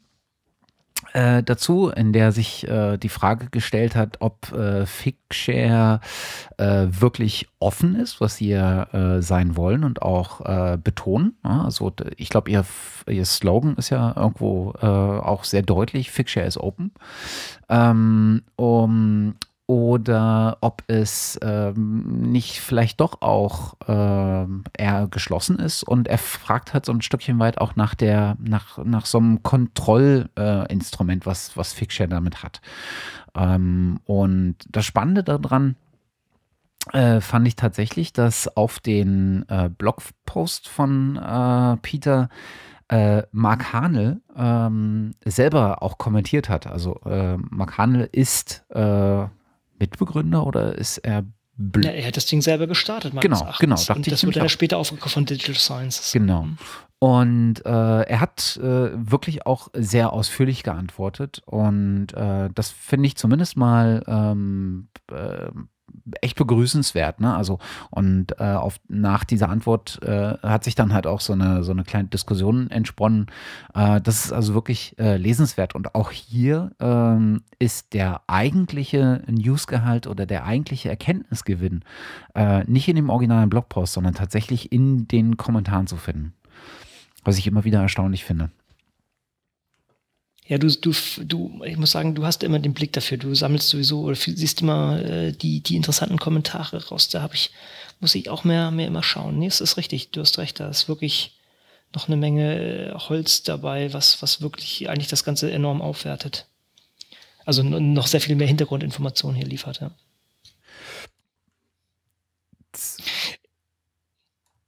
Ja, mach ich, mach ich weiter. Nee, ähm, ich hab, nee, also, hab gut, ich, es, äh, es kann, nee, also man muss natürlich auch vor Augen halten, ähm, auch hier haben wir, hier haben wir das gleiche Ding wie, wie gerade bei den Journalen. Wir haben einerseits haben wir nochmal äh, kommerziell arbeitende Entitäten und das andere ist, wir könnten Infrastruktur vom Staate haben, die das macht. Und in, für diese, sagen wir, Longtail-Repositorien, so heißen, also äh, es gibt viele Repositorien für bestimmte Arten von Daten, währenddessen Figshare dafür ist eigentlich sozusagen den Longtail abzugreifen, im Sinne von alles, was ich halt nicht irgendwo unterkriege, sei es Code, sei es Poster, solche Sachen kann ich äh, reinstellen. Hier haben wir auch das Gegenstück, nämlich Zenodo. Und Zenodo, muss man sich auch vor Augen halten, wird vom, vom CERN, äh, vom CERN betrieben. Also das ist, denke ich mal, eine relativ solide Sache. Also man hat hier glücklicherweise auch die Option, was anderes zu nutzen, wenn man das denn möchte. Mhm. Und äh, es ist mal ein schönes Beispiel, weil hier sozusagen die, die öffentliche Infrastruktur gegeben ist, um, um das zu machen. Ja.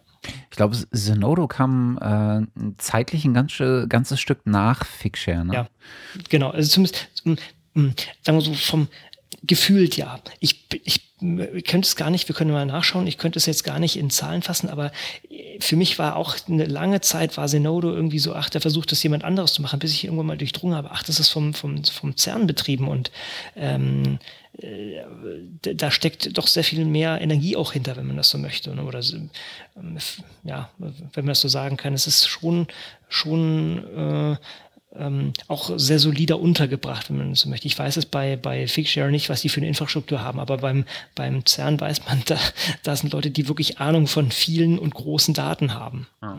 Ich meine, äh, Zenodo ist halt genau ähm, das, ähm, äh, der, der, das so ein Stückchen weit, was du, was du ja forderst, ne? Also äh, wurde ja von diesem, äh, von diesem Open Air äh, von dieser europäischen, ähm, ich glaube, die Europäische Kommission ähm, äh, steht hinter Open Das ist halt in, in dem Framework, wurde es äh, mit Teil des Frameworks konzipiert, äh, genau, finanziert. Wurde mhm. finanziert und wurde dann von einer Software, ähm, von, von so einer Softwareentwicklungsfirma äh, tatsächlich entwickelt. Also in, in Venio heißen die, glaube ich. Und äh, das ist genau der, der Punkt, sozusagen aus einer öffentlich getriebenen ähm, Initiative heraus äh, zwar privat dann umgesetzt, aber wieder zurück in den öffentlichen Dienst ge äh, gestellt. Das ist so ein Stückchen weit genau so, wie es funktionieren könnte. Genau, und der Zenodo-Code ist ja auch meines Erachtens auf GitHub zu finden. Genau, lass mich mal schauen. Also theoretisch könnte jetzt jeder sein eigenes Ding fahren, also seine Zenodo-Instanz äh, selber fahren oder ihr könnt es nicht Zenodo nennen, aber äh, etwas in der Art. Also das ist, das ist endlich ein schö schönes Beispiel, wo es halt geht. Hm, jetzt überlege ich gerade, wo wollte ich noch, worauf wollte ich noch hinaus? Ähm, hm, Mist, äh, ist mir, ist mir entfallen. Wobei, also man sieht halt immer mehr die, es wird auch immer mehr angenommen. Theoretisch könnte Zenodo eben auch genauso ein System sein, um Publikationen zu hosten. Was natürlich fehlt, ist hier ein bisschen der Review-Prozess. Ich denke, da könnte man sowieso auch im Interface und diesen ganzen Sachen vielleicht noch ein bisschen was verbessern. Auch ähm, wenn man mal Sachen ändern möchte, ist es problematisch, was vielleicht auch Teil der, der Philosophie ist, dass man eben nicht ändert, sondern einfach eine neue Version davon erstellt. Ist für einige Sachen sinnvoll, für andere nicht so. Aber es ist, denke ich, mal diese Richtung, mh, hm, Infra offene Infrastruktur anbieten, geringer Preis und trotzdem, also und, und, und jeder kann sozusagen ran. Und es, die sind ja auch relativ innovativ, zum Beispiel diese ähm, Webhooks mit GitHub, das soll heißen, ich kann hier bei GitHub oder ich kann hier bei Zenodo einstellen, okay, ich bin der Autor von diesem äh, von dieser Software. Jedes Mal, wenn ich einen neuen, Release, einen neuen Release mache, kein Commit, sondern wirklich einen neuen Release, wird davon hier eine Version abgelegt und äh, entsprechend mit einem DUI, mit einer DUI versehen. Das ist eigentlich schon sehr schön. Das, das, man könnte sicher noch mehr ausbauen. Ich weiß nicht, wie, wie die finanziellen Mittel da vergeben sind, aber das ist ein ja, es ist ein, ein Positivbeispiel auf jeden Fall. Hm. Ich muss mich übrigens selber korrigieren. Invenio ist nicht die Firma, die das entwickelt hat, sondern Invenio ist tatsächlich die Software, auf der äh, Zenodo ähm, ähm, oder von der Zenodo aus entwickelt wurde. Äh, und die Software, die Invenio heißt, wurde im CERN entwickelt. Äh, war ursprünglich okay. gedacht als äh, CERN Document äh, Server und ist halt so, ein, mhm. Äh, so, eine, ähm, so eine frei verfügbare Software Software, die äh, dafür gedacht ist, dass du dir deine eigene digitale Bibliothek oder so ein, so ein, so ein Repository äh, einrichtest und hostest. Ah ja, hier steht es auch bei dem, im, im GitHub Repository steht es auch mit drin, genau. Hier ist auch Synode hat auch was auf Read the Docs, also Dokumentation. Ah, wenn sich da mal jemand, also das ist ja fast eine Schande hier, das muss man ja mal ändern. Auf, es gibt keinen Wikipedia-Eintrag zu Synodo. Ich wollte nicht mal sehen, was Ding, wann das Ding gestartet wurde. Und das wäre jetzt meine Anlaufstelle gewesen. Das ist allerdings nicht der Fall. Na gut, okay, vielleicht kann sich da mal jemand dran setzen. Ja, okay, gut, aber wie schon gesagt, schönes Beispiel. Und man sieht auch den, was heißt man sieht, gefühlt nimmt, nimmt die Nutzung doch sehr stark zu. Hast du ein paar Zahlen parat? Siehst du das spontan? Ich, äh, äh, vielleicht sollte man das mal recherchieren. Vielleicht sollten wir auch mal jemanden rankriegen von denen und uns mit dem unterhalten. Das wäre vielleicht auch noch mal eine, eine Unternehmung. Von Zenodo meinst du? Ja, genau. Mhm. Also ich weiß, dass es ähm, 2013 gestartet ist, September, äh, glaube ich. Mhm. Und äh, Fixshare ist auf jeden Fall vorher gewesen. Hm, ich schaue gerade 2011 steht hier, ja. Hm. Okay, ja, also das ist schon ein enormer Vorsprung. Ähm, ja, also ich packe mittlerweile auch meine, viele meiner Sachen auf Zenodo und auch im Code und auch für Publikationen, dass man eben sich äh, ja, letztendlich die Skripte runterziehen kann und eigentlich alles laufen lassen kann. Dann kann man sich die, sozusagen ein Shell-Script runterziehen. Das Shell-Script zieht dann die Daten von, vom Repositorium und macht die Analyse und letztendlich fallen dann hinten die, die Grafiken raus, so idealerweise. Hm. Ja. Okay, gut. Dann geht's weiter. Ja, genau. Ich habe noch ein, ein, Interview mit den Machern vom Citations, von der Citation Style Language ausgegraben. Das ist jetzt schon fast ein bisschen her. Ich habe nicht mehr die ganzen Details im Kopf. Aber wer die Citation, ähm, wer den Citation Style Language nicht kennt, das ist vielleicht auch gar nicht so wichtig, sagen wir mal so, aber viele Tools nutzen das mittlerweile. Es kommt ursprünglich meines Erachtens aus der Ecke von ähm, na, Zotero. Also das ist Zotero ist ein ähm, ja, Manager für, ja, ist fast zu einschränkend, wenn ich sage, für wissenschaftliche Publikationen, kann halt auch ganze Webseiten oder sonst was äh, runterladen und, und speichern. Das ist ein Referenzmanagementsystem, würde ich fest einfach mal so nennen, und Referenzen im, im weitesten Sinne.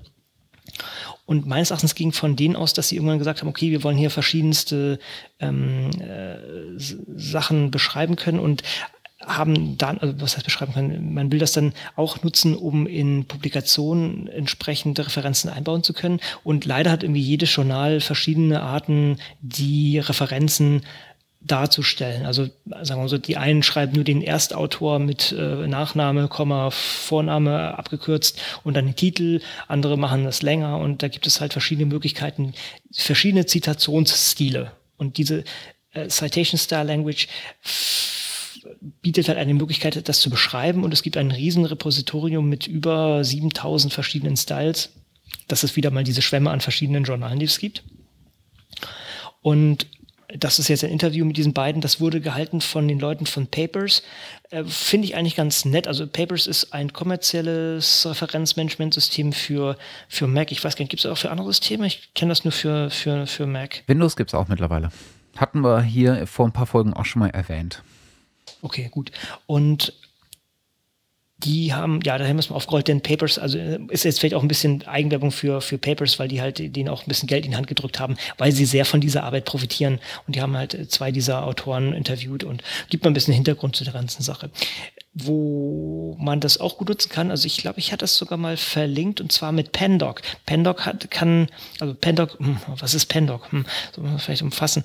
Ähm, Pandoc ist erstmal ein, ein Übersetzer von verschiedenen Markup-Languages ineinander. Also man kann, ich glaube, best bekannt von Markdown in LaTeX oder verschiedenste Sachen übersetzen. Aber da gibt's also gibt auch diese Riesengrafik, wenn man auf die Pandoc-Seite gibt, geht. Ich gucke mir das mal kurz an äh, wenn man auf der Pendoc-Seite ist, sieht man gleich so ein, eine Grafik, wo auf der linken Seite irgendwie äh, grob überschlagen vielleicht so 20 verschiedene Formate sind und auf der rechten Seite äh, vielleicht so 40 Formate, vielleicht übertreibe ich jetzt gerade. Auf jeden Fall, man kann sehr, von sehr vielen Formaten in sehr viele andere übersetzen. Ich glaube, wir hatten es auch schon mal angesprochen. Mhm.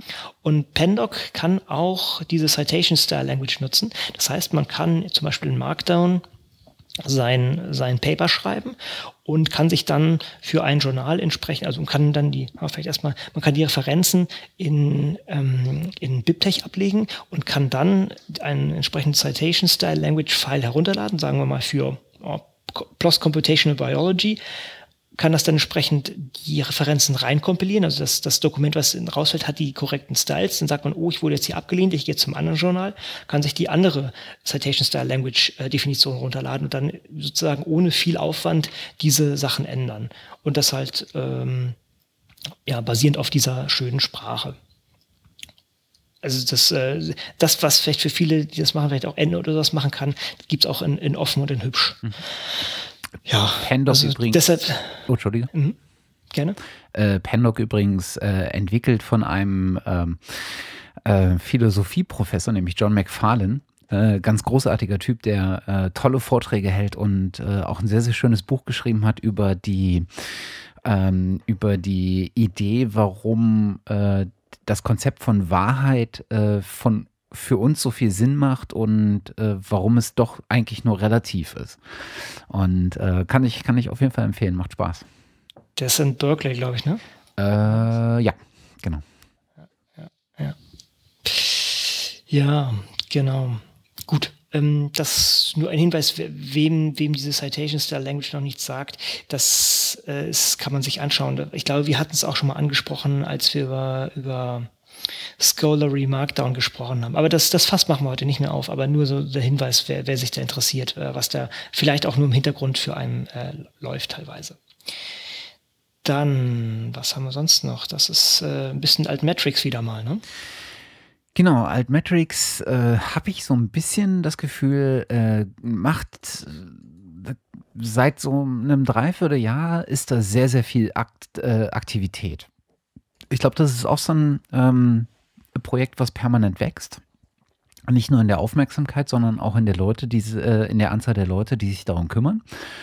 Und vor, wir hatten es vor ein paar Folgen, ähm, als die ähm, äh, angefangen haben, Policy, ähm, Policy-Dokumente sozusagen mit in ihre Auswertung, in, in, in ihr Tracking mit aufzunehmen. Also wo man sozusagen äh, versucht hat äh, zu gucken, welche Paper jetzt in welchen Policy-Dokumenten wiederum Erwähnung fanden und verlinkt waren. Und äh, jetzt haben sie angefangen, äh, vor kurzem, ich glaube so Anfang Mai oder sowas kam die Meldung, ähm, dass sie tatsächlich auch äh, ihr Tracking erweitert haben auf äh, Mainstream-Medien. Und äh, das sind gar nicht so wenige. Das sind, glaube ich, äh, 1300, mit der sie äh, angefangen haben. Äh, dass sie also 1300 äh, Mainstream-Medien, äh, die eigentlich erstmal nichts mit Wissenschaft vorrangig zu tun haben, in ihr Monitoring mit aufnehmen. Und da sind halt über den, aus der ganzen Welt ähm, durchaus äh, die großen Bekannten auch dabei. Ähm, also äh, sowas wie The Atlantic, CNN of course, äh, natürlich, äh, den Telegraph, die, ähm, die Times, aber auch äh, deutsche ähm, äh, Medien, wie zum Beispiel die Süddeutsche.de, ähm, wie zum Beispiel, was habe ich noch gesehen? Die Zeit habe ich gesehen. Ich glaube, der Tagesspiegel ist mit dabei. Verzeihung. Ähm, also irgendwie ein merkwürdiger Zug. Ähm, oder gar nicht so ein merkwürdiger Zug. Aber was mich äh, erstaunt hat, ist tatsächlich, dass so viele deutsche äh, Medien dabei sind. Unter anderem mhm. auch aus dem Hause Springer, die Welt. Ähm, mhm. Die ja ähm, mit dem Leistungsschutzrecht eigentlich genau den gegenteiligen Zug gemacht hat. Also äh, wie das funktioniert ist bei Outmetric anscheinend, ist, dass Outmetric nicht nur aufzeigt, äh, wo sozusagen das Paper ähm, genannt, äh, verlinkt, erwähnt wurde, sondern dass sie auch tatsächlich so ein, klein, ein kleines Snippet mit dazu packen. Ja? Und dann frage ich mich wieder. Oh, das ist in der Tat, ja. Äh, die dann dafür zahlen. Ne? Wie ja. war denn das jetzt mit dem Leistungsschutzrecht und so? Also es hat irgendwie, äh, fand, fand ich zumindest mal einen ganz spannenden Punkt, wo man mal drauf gucken kann. Ja, ähm, oh, klitzekleine Anmerkung. Ich bringe es auch mal wieder durcheinander. Wir haben, oder wir, ich habe es auch am Anfang falsch gesagt. Es heißt Old Metric, denn der Gesamtbegriff, sagen wir so, dieses Gesamtkonstrukt, also sagen wir diese, diese, hm, wie soll man sagen, diese ganze alternative Herangehensweise heißt Old Metrics. Ja. Aber die, aber die Firma heißt Old Metric. Ist vielleicht ungünstig gewählt, muss man sagen. Oder sehr gut gewählt, das muss man ja, gut, man kann den Begriff dann gleich besetzen. Ist so, als würde man Klebestreifen Klebestreifen nennen und nicht Tesafilm. Genau. Also, würde ich meine Firma so nennen. Ja, ja, ja, vielleicht. Hm. Darüber mögen sich andere streiten. wir, wir, wir bleiben harmonisch. Genau. Und dann gab es äh, aus demselben Hause äh, gleich äh, noch was, was mir äh, über den Weg gelaufen ist. Ähm, jetzt allerdings vor kurzem, vor zwei Tagen, glaube ich. Ähm, es ist halt, äh, das, das, dieses ganze System hinter Altmetric ist halt äh, in den letzten Monaten doch erheblich gewachsen, sowohl in dem, was sie äh, in ihr Tracking mit aufnehmen, als auch wie sie das Ganze darstellen. Äh, diesen, diesen Donut sozusagen, den, den kennt man ja. Sie haben den ja auch vor kurzem äh, dann äh, anpassbar gemacht, ne? also dass du ihn in der, in der Größe für, dann, für deine Zwecke customizen kannst. Und ähm, jetzt war es anscheinend mal wieder an der Zeit, äh, so ein bisschen Hintergrundinformationen ähm, dazu aufzubereiten. Und das haben sie in einem Blogpost gemacht, äh, wo sie mal erklärt haben, äh, wie sich eigentlich dieser Score, der in diesem äh, Donut sich dann befindet und darstellt, äh, wie der sich eigentlich errechnet und äh, welche Quellen ähm, sie äh, dafür anzapfen, um diese Zahlen überhaupt zu generieren. Und das ist relativ übersichtlich geworden. Also es ist jetzt kein endlos langer Text, aber er ist ausführlich genug, um zu verstehen, wie eigentlich tatsächlich äh, diese, diese Bewertung zustande kommt. Und das finde ich eigentlich immer ganz, äh, ganz interessant zu lesen, gerade wenn es halt einfach mal einmal auf einer Seite in einem Blogpost von vorne bis hinten runtergeschrieben ist. Das finde ich sehr gut. Das suche ich schon seit sehr, sehr langer Zeit. Ach, das ist auch erst kürzlich rausgekommen. Genau. Okay, gut. Das finde ich gut. Mhm. Ich habe auch auf meiner persönlichen Homepage, ich hatte immer nur den, den Button eine Weile lang, also wo man nur die, den, den Wert sieht, aber ich habe kürzlich meine Seite ein bisschen umgestellt und habe dann auch mal die, den, den Donut jetzt mit eingeführt. Ja, ja das finde ich auch schön. Sieht man einfach mehr. Ja. Genau. Gut. Wir haben heute äh ja so überhaupt nichts zu äh, Open Data. Was ist denn da Stimmt. los? Wüsste ich jetzt auch nicht. Was ist denn los an der Open Data Front? Ähm, ja, ist mir jetzt auch nichts vor die Flinte gekommen. Von daher lassen wir es einfach mal hier so liegen und gehen gleich weiter zu Peer Review und Metrics. Man darf keine Open Science Radio Folge haben, ohne LCW zu bashen und natürlich den Impact Factor zu bashen. Oh ja. Und auch da, ne, das ist ja fast hier verloren gegangen. Ja, und auch da ist wieder ein schöner Blogpost aufgeschlagen. Ähm, ich muss ganz ehrlich sagen, ich kannte den, das, den Blog jetzt vor nicht hier, Quantext. Und ja, es ist also ist nichts Neues. Die haben auch oben ein schönes ähm, Too Long to Read, äh, too, too Long Didn't Read. Äh, ist klar, also der, der Journal Impact Factor ist, ist, äh, ist einfach ähm, verschoben oder ist einfach, äh, ja, skewed. Wie sagt man das auf Deutsch eigentlich? Also es ist kein, wirklich keine gute Darstellung der ganzen Sache. Er ist schwierig zu reproduzieren, weil Thomson Reuters sozusagen auf den Daten sitzt und er ist ein sehr schlechter Indikator für, für äh, die tatsächliche Zitationsrate eines, eines Papers. Und was noch, ja, diese, diese dreistellige Angaben des ähm, Journal Factors ist irgendwie total lächerlich. Das Beste, was man vielleicht machen kann, so grob irgendwie fünf oder zehn, so irgendwie sowas in diesen Schritten vielleicht angeben. Das wäre das nächste, was man machen könnte. Ich glaube, wir hatten das auch in, in Gänze ausgebreitet. Es gibt auch wieder mal äh, auf Björn Brems verweisen, diese schöne Paper in, was ist das, Frontiers in Neurobiology oder sowas in der Art. Ähm, ich suche es raus und packe es in die Show Notes, wo sie auch gezeigt haben, dass irgendwie was haben sie verlinkt? Äh, die Retraction Rate ist in, den, in diesen hoch, äh, hoch ähm, Journal mit hohem Impact relativ hoch und auch die, die Korrelation zwischen st statistischer Power und Impact ist, ist nicht gegeben, soll also nicht heißen, dass irgendwie da irgendwie jetzt mit sehr viel mehr Liebe oder sehr viel mehr Mühe in diese Journale äh, äh, reingeschrieben wird oder dass die Publikationen davon jetzt irgendwie sehr viel mehr statistische Power haben, das ist einfach nicht gegeben. Und hier ist einfach mal wieder schön. Und ich habe es mir wirklich jetzt zur Aufgabe gemacht, ich habe es schon beim letzten Mal gemacht und ich habe ich hatte schon in, seit unserer letzten Aufnahme auch mehrere Inzidenzien, wo ich das wirklich gemacht habe. Wenn jemand vom Impact-Faktor gesprochen hat, habe ich Bullshit gesagt. Es ist einfach Blödsinn. Das beste Beispiel, ich glaube, ich habe es beim letzten Mal, habe ich das schon gesagt, ich erzähle es gerade zu vielen Leuten, deshalb bin ich mir gar nicht ganz sicher, ob wir es hier schon gedammt haben. Ich habe einen Raum von, doch, ich glaube, ich habe es gesagt, ich habe einen Raum von, von fünf Leuten, ich möchte wissen, was ist das durchschnittliche Einkommen. Plötzlich kommt Bill Gates rein und ähm, das durchschnittliche Einkommen ist plötzlich im, im Millionen, wenn nicht sogar im Milliardenbereich. Und das liegt einfach daran, dass man halt den Durchschnitt nimmt. Wenn man den Median nehmen würde, das heißt, man sortiert die Leute nach Einkommen und nimmt daraus dann die, die, den Mittelwert, äh, den, den, den mittleren, den mittleren Wert, nicht den Mittelwert, den Mittelwert, äh, mittleren Wert, also, dann ähm, bleibt das konstant und das haben sie ja nicht genommen. Also es gibt, also hier ist auch nur schön dargestellt in verschiedensten Grafiken, warum man das nicht nutzen sollte. Damit haben wir unsere äh, Pflicht erfüllt und der Impact-Faktor ist äh, gebasht. Und dann können wir eigentlich gleich weitermachen. Ja, äh, weiter geht's mit Nature äh, und einer Meldung, die du vielleicht viel, viel eher einordnen mhm. äh, können wirst, als ich das kann. Äh, denn Nature, zumindest Nature Bio Biotechnology, genau. Techno mhm. hat angekündigt, in Zukunft ähm, ähm, den Code, der für äh, der benutzt wurde, um in, äh, in Studien äh, wahrscheinlich die Auswertungen zu fahren, ähm, durch Peer Reviewer genauso äh, checken zu lassen. Genau. Mhm. Das ist auch eine sehr sinnvolle Sache. Das ist, ähm, denke ich, ein, ein, ein richtiger Schritt. Also man muss sagen, Nature, in, in, der Richtung ist Nature in letzter Zeit doch sehr vorandrängend, auch bezüglich äh, Reproduzierbarkeit und solchen Sachen.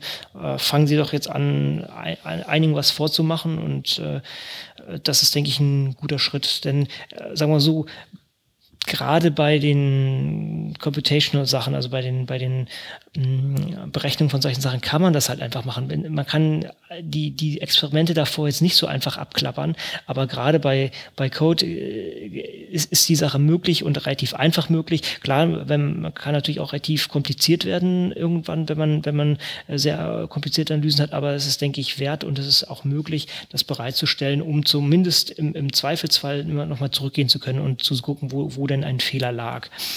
Und von daher kann man das jetzt nur begrüßen. Und die haben auch verschiedene Methoden hier genannt. Ich glaube, wir hatten auch schon Docker an, angerissen und IPython Notebook und solche Sachen und Knitter und solche Späße und haben natürlich auch darauf hingewiesen, dass es auch wichtig ist. Ich glaube, haben nicht sogar Software Carpentry genannt. Ja, genau, Software Carpentry haben die auch genannt, einfach um, um den Leuten auch, ähm, ja, um auch zu zeigen, dass es wichtig ist, äh, da äh, in, in, Bildung zu investieren und den Leuten auch die, das Handwerkszeug überhaupt äh, zu, zu geben.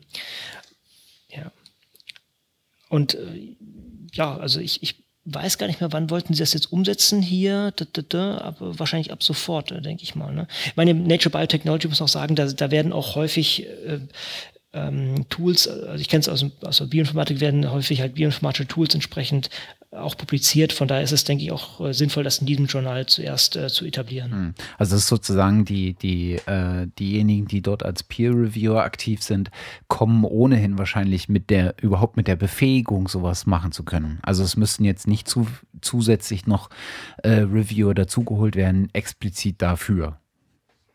Nee, man muss natürlich auch sagen, dass diese Journale auch meistens einen Mix an verschiedenen Leuten für so ein Review versuchen aufzustellen. Gerade bei diesen etwas höher rankenden, keine Ahnung, äh, machen andere sicher auch, aber ähm, da weiß ich zumindest, dass die versuchen halt verschiedene ähm, Leute da ins Boot zu holen mit verschiedenen Fähigkeiten, um diese verschiedenen Aspekte von so einem Ding halt abzuklopfen.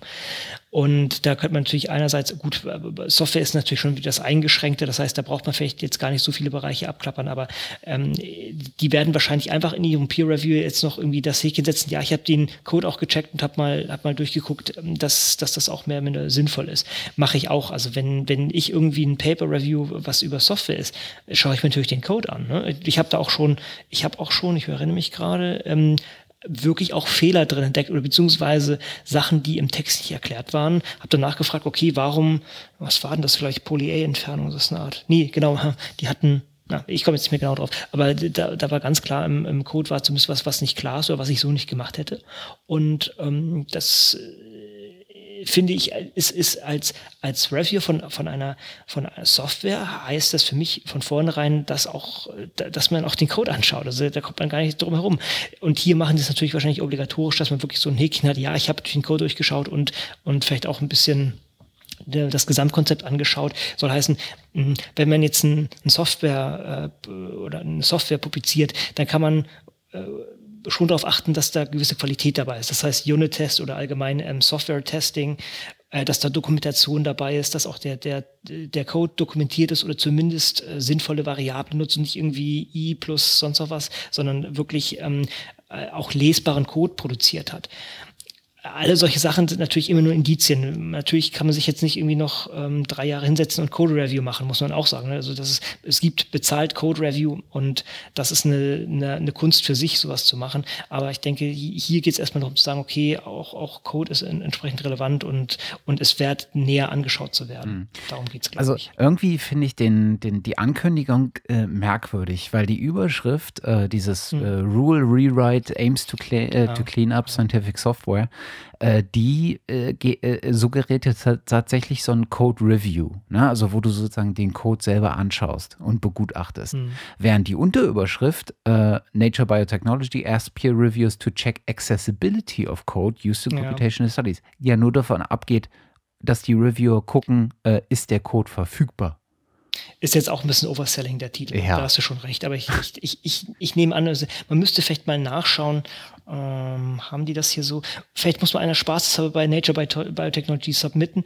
Ähm, ich denke, die werden dann auch ein Häkchen haben, ja, äh, der Code ist verfügbar und als Reviewer, ja, der Code ist verfügbar und ich habe ihn mir auch angeschaut. Also das ist äh, wahrscheinlich der Punkt. Es ist, ist ein bisschen Overselling, aber es ist, die, die machen hier schon auf wichtige Punkte, weisen sie hin in diesem Artikel.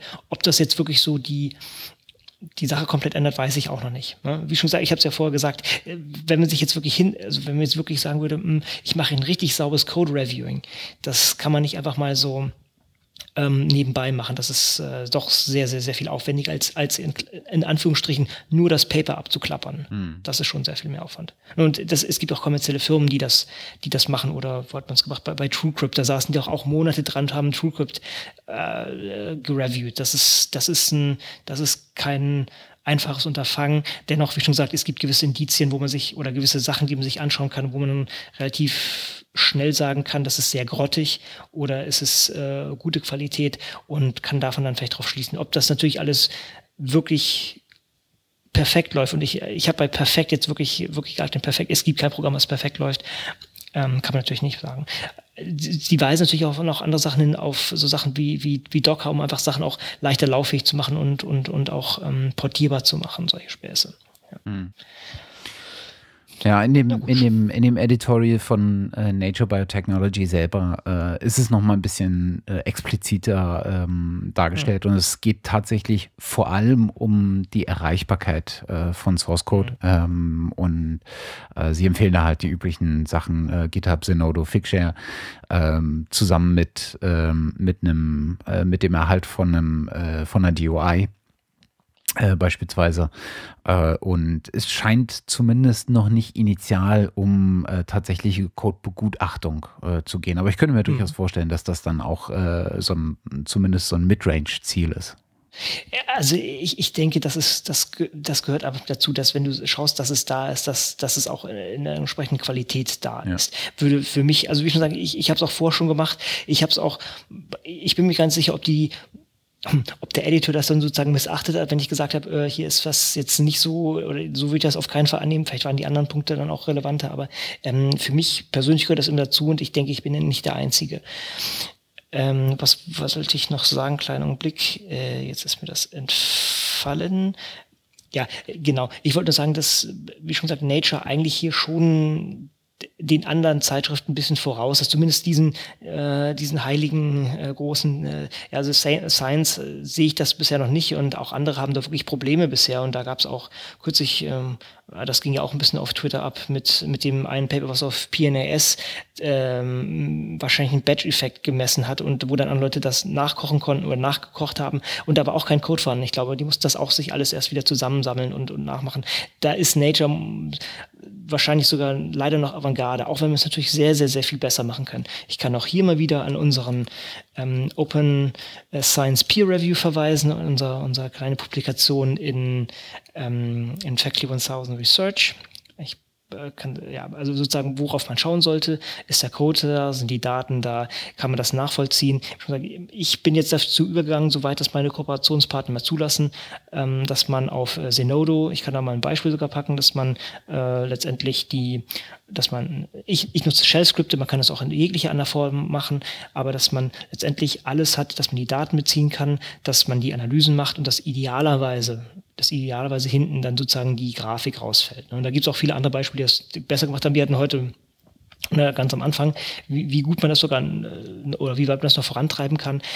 Das ist natürlich auch alles mit sehr viel Aufwand betrieben oder, oder verbunden, aber ich denke, es lohnt sich auch und ich persönlich sehe immer die Motivation auch sowas zu machen, denn ähm, oder darin, dass ich ich habe so viele verschiedene Projekte und wenn irgendjemand mal mich nach zwei Jahren fragt, hey für das Paper, was hast du denn da genau gemacht? Ich kann zu meine Sachen zurückgehen, aber ich habe auch sehr viele Analysen und letztendlich um um zu die, diesen Punkten zu kommen, die dann publiziert sind, da dann durch alles durchwühlen, das, das, das, das äh, wäre für mich ein Albtraum. Und dann zu sagen, okay, für diese Publikation haben wir jetzt diese ganzen Analysen gemacht und die Grafik ist, ist so entstanden, ist für mich einfach auch eine Möglichkeit, ruhigen Schlaf zu haben, weil ich genau weiß, ich kann jederzeit zurückgehen und, und jeder kann, das, nicht nur ich kann zurückgehen, sondern jeder kann ohne meine Hilfe zurückgehen und das nochmal nachkochen. Und wenn ihm dann irgendwie Fehler auffällt, kann er immer noch zu mir kommen. Aber es ist nicht so, dass irgendjemand fragen muss, öh, ich, kann ich mal die Daten haben, öh, kann ich mal den Code haben.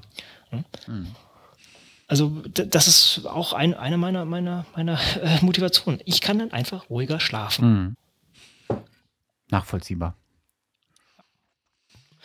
Und ich habe ein Sieb, äh, Sieb, ich habe ein Gedächtnis wie ein Sieb, von daher ist das auch äh, sehr wichtig. Gut. Okay, ge weiter geht's im Programm. Ähm, Nochmal Nature. Genau. Es gibt, wir, also mit, mit der Vielzahl von, äh, von, von äh, wissenschaftlichen Ergebnissen, wissenschaftlichen Publikationen heutzutage, fällt es einem ja durchaus ähm, auch mal schwer zu entscheiden, wie wichtig sowas ist. Also der, wie, wie wichtig, wie, äh, wie, wie äh, maßgeblich, wie, ähm, äh, ja, wie sagt man denn noch? Ähm, was für einen großen Wurf oder wie groß ist der Wurf wirklich, den so ein Paper ähm, äh, mit sich bringt. Äh, ist es also auch in der Community äh, ein wichtiges Paper oder ist es eher so eins von vielen, was dasselbe Thema behandelt? Und ähm, gerade mit so den wachsenden ähm, ja, Metriken, die sich da so anbieten. Äh, also der, der Science Citation Index äh, ne, von Thomson Reuters, äh, der ähm, der, ähm, der Index, den man bei Scopus äh, kriegt, äh, aus dem Hause Elsevier. Äh, was gibt's noch? Äh, der Hirsch-Index, also der, äh, der Age-Index. Ähm, dann gibt's äh, sowas äh, wie Faculty 1000 und Altmetric machen, ne? also auch das, ähm, das, ähm, die Zirkulation von äh, Papern in äh, sozialen Medien äh, auf einmal mit zu erfassen. Jetzt sogar in, ähm, in, in Mainstream-Medien. Ähm, all das, da neigt man natürlich dazu, vor allem die, diese Indexe heranzuziehen, um die Wichtigkeit äh, von, von Papern äh, zu beurteilen. Und ähm, es gibt, gab jetzt so eine Gruppe von von Wissenschaftlern, äh, die sich mal äh, daran gemacht haben und mal geguckt haben, was ist denn abseits von äh, diesen Metriken und von diesen Punkten, äh, die, das, äh, die, die, der jeweilige, die die jeweilige Metrik äh, zur Verfügung stellen oder mit sich bringen. Was sind denn da eigentlich Punkte, an denen man sich entlanghangeln kann, um vielleicht ähm, auch qualitativ festzustellen, wie viel äh, oder welche Bedeutung so ein Paper mit sich bringt und nicht nur quantitativ an was auch immer für einen Faktor gebunden. Und dazu haben sie äh, ein das sogenannte Leiden-Manifesto ähm, äh, mit sich äh, äh, herausgebracht. Ich vermute mal, dass äh, Leiden sich in dem Moment ähm, auf die Stadt Leiden in den Niederlanden bezieht und nicht auf Elsevier. Wo wir es hoffen, wo wir es hoffen. ähm, äh, und haben äh, zehn Punkte, zehn Prinzipien mal aufgestellt, äh, die einem so als Handreichung ähm, äh, nutzen sollen, äh, um zu, zu hinterfragen äh, oder zu erkennen, ähm, wie äh, unseren, unseren Paper einzuordnen. Und äh, das fand ich irgendwie eine ganz nachvollziehbare äh, Sammlung, äh, mal mehr oder weniger offensichtlich. Ähm, da sind halt äh, Sachen dabei, äh, Prinzipien dabei, äh, wo du sagst, naja klar, äh, aber ich finde es halt schön, dass das mal so zusammengeschrieben ist. Ja. Ja, der Punkt ist natürlich auch, dass es hm, wie immer ist es doch, doch sehr vom Zeitgeist abhängig, was man, was gerade toll ist und, und was nicht. Wir hatten häufig das Gespräch, ne, Ebola. Wenn du vor drei Jahren irgendwie über Ebola geforscht hast, naja, ne, keine Ahnung, wo du dann unterkommst sozusagen. Und jetzt plötzlich äh, kannst du damit wahrscheinlich in den höchsten Journalen wieder, also höchsten, äh, höchsten bitte in, in, Anführungsstrichen interpretieren, aber du könntest da mit hohem Impact irgendwo wieder landen. Und das ist halt alles immer abhängig. Wir halten uns auch vor Augen, ähm, Einsteins erste Publikation wurden auch am Anfang abgelehnt, weil irgendwie unwichtig und solche Sachen. Das ist halt immer sehr, sehr abhängig von den momentanen Gegebenheiten und da ist vielleicht ähm, ja gut, muss ich sagen, ändert sich dieses, dieses Leiden-Manifest vielleicht auch gar nicht so viel dran. Ja, vielleicht doch, äh, muss gerade überlegen. Hm. Nee, nee, es wird, es wird wahrscheinlich äh, die Sache gar nicht so umreißen, aber vielleicht nur so als, als weiteren Punkt mit, mit, mit reingeschoben, dass man, dass halt vieles auch im, im, im, im Lichte der momentanen Zeit betrachtet wird. Auf jeden Fall. Und du merkst das schon in einigen äh, Punkten auch deutlich. Ähm, auch diese, ich meine, die Motivation heraus, sowas mal zusammenzuschreiben, kommt natürlich, ist natürlich auch motiviert aus den, äh, aus den ähm, sozusagen Diskussionen, die sich rund um Impact Factor und Age Index und sowas in den letzten Monaten bis Jahren entsponnen haben. Ähm, insofern ist die Idee wahrscheinlich äh, schon allein getriggert durch, durch so zeitgeistliche Entwicklungen. Aber ähm, ähm ja, ich finde manche Sachen durchaus äh, getroffen formuliert. Jetzt stellt sich mir so die Frage, also gut, ich meine, natürlich mögen wir immer solche quantitativen Sachen, wo man Leute auch vergleichen kann oder wo man Leute oder Paper vergleichen kann.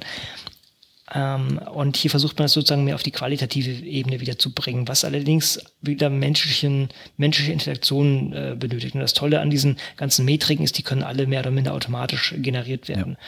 Jetzt stellt sich mir die Frage, hat, jetzt müsste man eigentlich mal gucken, müssen wir eigentlich ein Trainingsset genau bauen. Vielleicht hat das auch jemand gemacht, wenn man jetzt einfach sagt, okay, ich, ich nehme diese zehn Prinzipien, wende die an und äh, ja gut, ich brauche wahrscheinlich jetzt irgendwie eine Handvoll Wissenschaftler, die das mal auf, ein, auf eine größere Menge an Papern anwendet und dann macht man ein bisschen Machine Learning oder sowas Art und, und, und guckt mal, ob man das irgendwie dann doch wieder in, in Code gießen kann oder in, in, in was Automatisches gießen könnte. Das, das würde mich mal interessieren.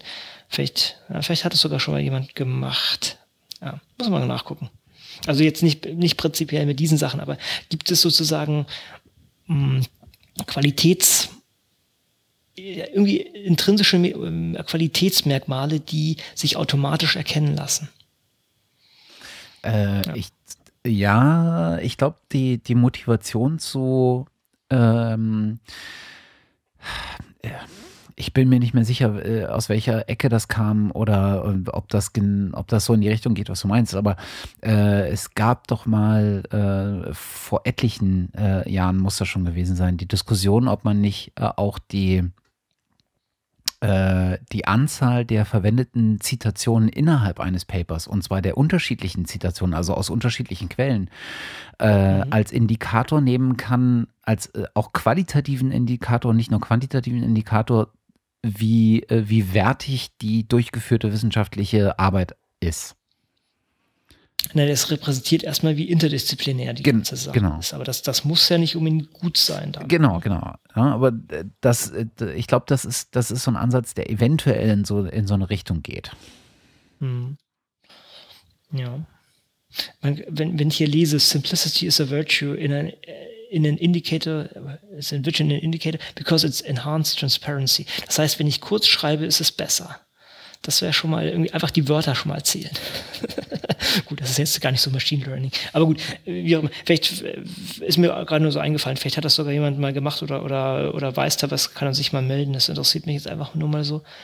Aber gut, ähm, wie schon gesagt, das, das, ich bin auch immer weiter noch der Meinung, dass, dass das auch sehr vom Zeitgeist abhängig, mhm. abhängig ist. Wobei es gibt auch anscheinend Paper, die, ähm, die auch zeitlos sind, also die auch, äh, ich überlege gerade, was ist denn das? Äh, muss ich gerade mal nachschauen, ob ich das äh,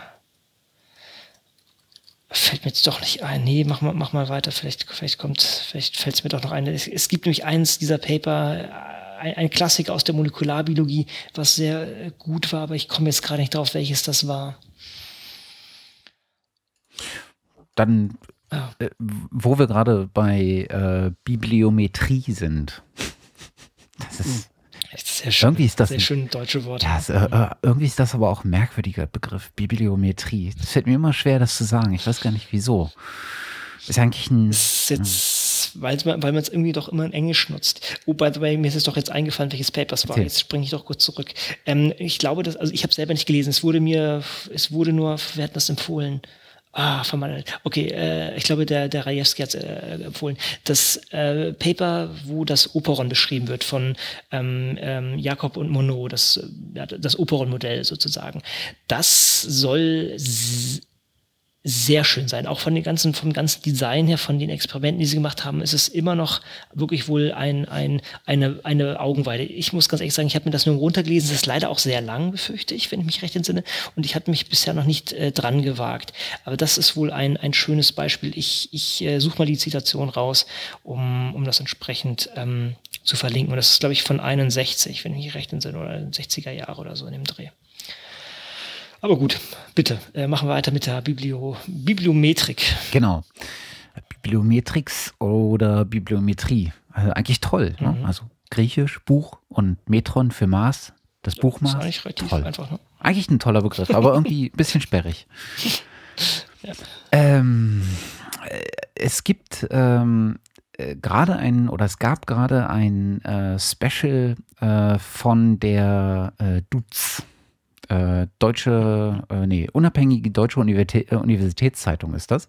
Hatten wir hier auch schon ein paar Mal im Podcast, weil die auch durchaus schon äh, Specials gemacht haben zu äh, ähm, ähm, ähm, äh, Reproducibility.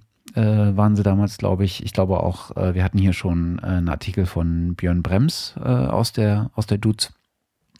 und jetzt gibt es gerade ein, ähm, eine Veröffentlichung, äh, eine Spezialveröffentlichung, im, äh, die als, ähm, als ähm, Conference Proceedings herauskam. Äh, ich glaube zum Forum on the Internationalization of Sciences and Humanities, äh, was jetzt im vergangenen Jahr in Berlin stattfand.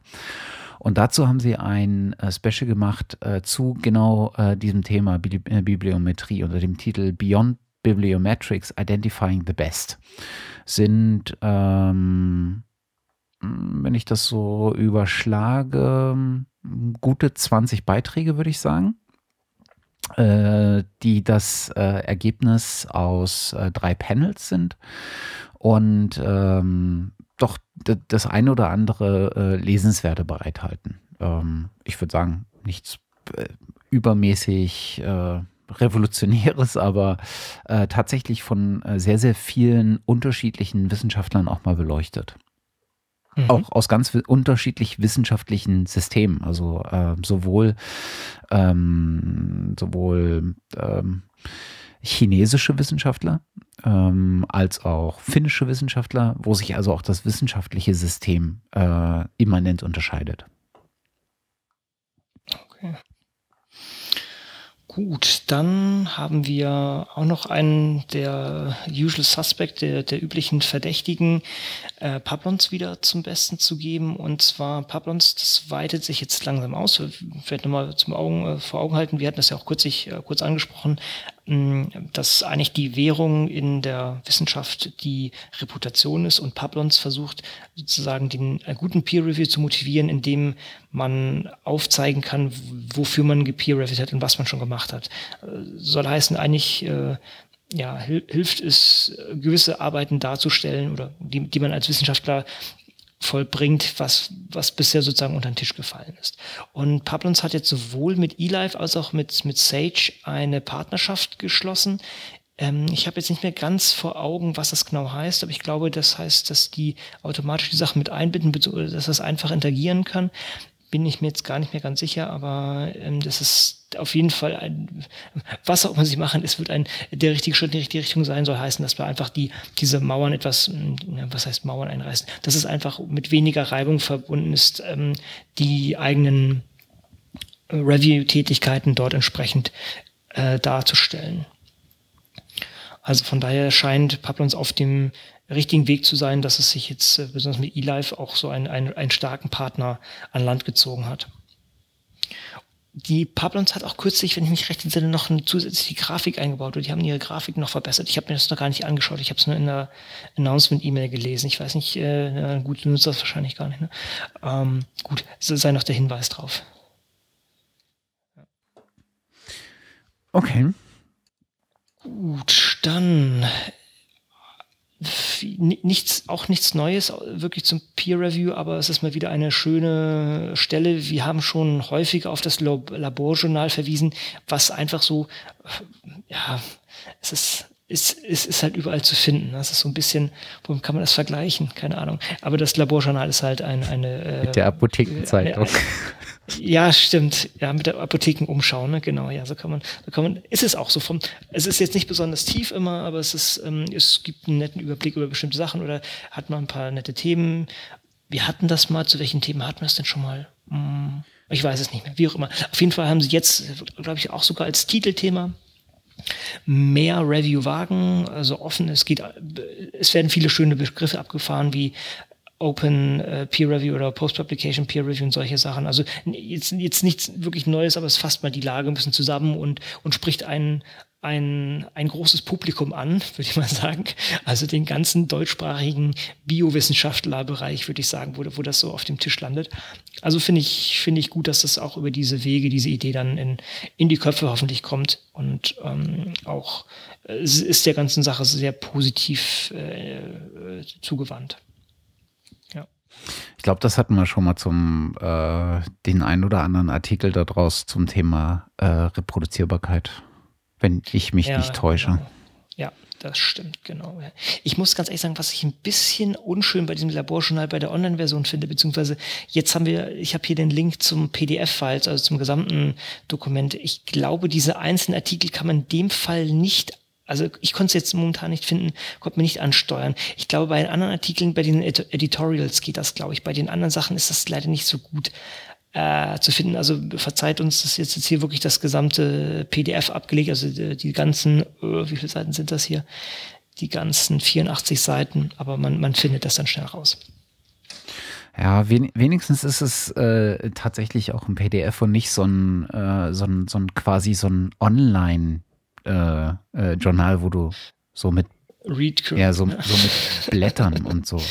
Ja, ja, ja, genau. Also ja, wenn totes Holz, oder wenn dann digitales totes Holz, dann schon richtig ja. Gut, gehen wir weiter, gehen wir in unsere, in unsere äh, äh, ja, allgemeine, unsere MISC ähm, Schiene rein. Also jetzt alles, was nicht in die anderen Kategorien so wirklich rein, rein, reingepasst hat. Jawohl, und da hätten wir äh, eigentlich auch äh, das ganz am Anfang abhandeln können als Nachtrag zur letzten Sendung, denn ich, äh, wenn ich mich richtig erinnere, hatten wir in der letzten äh, Folge mal darüber gesprochen, äh, dass es doch einfach eigentlich total cool wäre, weil äh, auch extrem hilfreich im Zweifel, wenn man nicht nur positive Resultate publizieren würde, sondern auch negative Resultate publizieren würde. Und äh, siehe da, äh, der Wissenschaftsrat, eine von diesen politischen Organisationen, die ich äh, am Anfang schon erwähnt hatte, bei denen es immer komisch ist, wenn die irgendwas rausgeben, weil man nie weiß, wie ernst das gemeint ist und wie viel Nachdruck sie das auch, äh, mit wie viel Nachdruck sie das auch äh, durchsetzen wollen würden, ähm, äh, hatten jetzt ähm, ein Positionspapier ähm, herausgegeben ähm, als Empfehlung zu wissenschaftlicher Integrität, äh, wo sie tatsächlich äh, empfehlen, äh, auch ähm, negative äh, Resultate ähm, mit Publikationen ähm, tja, zu adeln, hätte ich jetzt beinahe gesagt. Aber mhm. also auch, äh, auch Publikationen, äh, die äh, mit negativen Resultaten daherkommen, äh, nicht unter den Tisch fallen zu lassen. Mhm. Ja, das ist gut. Das ist sehr gut. Dass wir nicht alles doppelt und dreifach machen müssen und, und auch die Sackgassen schon kennen. Ja, ja. ja. Nachvollziehbare Forderung. Ich weiß halt bloß nicht, ja. äh, wie. Ähm, hm ja, ich meine, ja. das, das, das. Wir kommen immer zum gleichen Ding. Letztendlich, da muss man dann Incentive, also Sie können das jetzt hier fordern, aber wenn es, was soll ich sagen, wenn es dafür keine Kohle gibt, dann macht es Genau, keiner. ich meine, das ist, das ist das, das knappe Gut, über das wir reden. Ne? Also äh, die, die, die Forschungsförderung ist halt darauf abgezielt, äh, dass man verwertbare positive Resultate herausbekommt. Und man bezahlt nicht für äh, äh, im Prinzip keine Ergebnisse, wobei ja auch keine Ergebnisse eigentliche Ergebnisse sind. Ist ein Ergebnis. Ne? Das ist ein Ergebnis. Das kann man halt bloß nicht dem, dem Steuerzahler verkaufen, äh, weil der wird es im Zweifel nicht verstehen. Genau, du, du, wirst, du wirst jetzt keinen äh, Spiegel Online-Artikel lesen, ähm, das und das Gen ist nicht an der Bildung von Krebs beteiligt. Ja? obwohl, das, obwohl das ziemlich cool wäre, so ein Schattenspiegel-Journal, was sozusagen äh, aus der anderen äh, Seite des halbdurchlässigen Spiegels berichtet. Sehr gut. Okay, jetzt, jetzt wird es metaphysisch hier.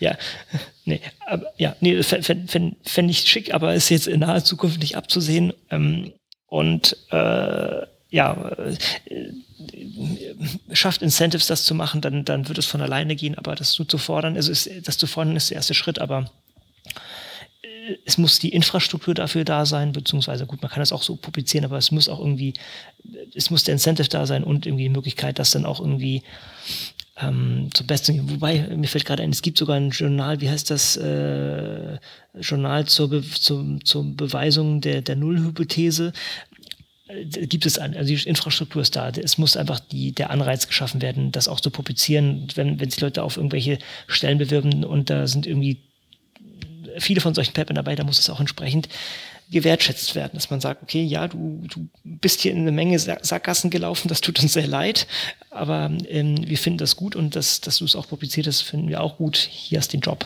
Ja, also so in etwa. Ne? Ähm, ja, Incentives, ja, wie immer. Das stimmt. Ähm, wir drehen uns ja immer so ein Stückchen im Kreis, habe ich das Gefühl, mit dem Open Science Radio. Tatsächlich kommen wir in regelmäßiger Folge auf alte Folgen zurück. Und meistens äh, sind das so Folgen, die so drei, vier, fünf äh, Episoden zurückliegen. Äh, und ich kann mich daran erinnern, dass wir mal, ähm, als wir darüber gesprochen haben, über äh, Open Source Laboreinrichtungen Ne? Mhm. Also äh, mhm. sozusagen, äh, wie kannst du dir dein Mikroskop selber bauen?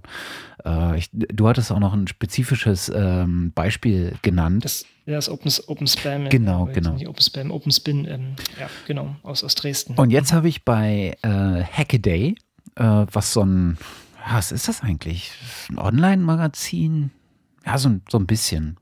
So, äh, Im Prinzip ist es eine Webseite mit einem Blog und äh, regelmäßig erscheinenden Berichten drauf. Alles, was so rund ums äh, Hacken ähm, äh, passiert. Oh.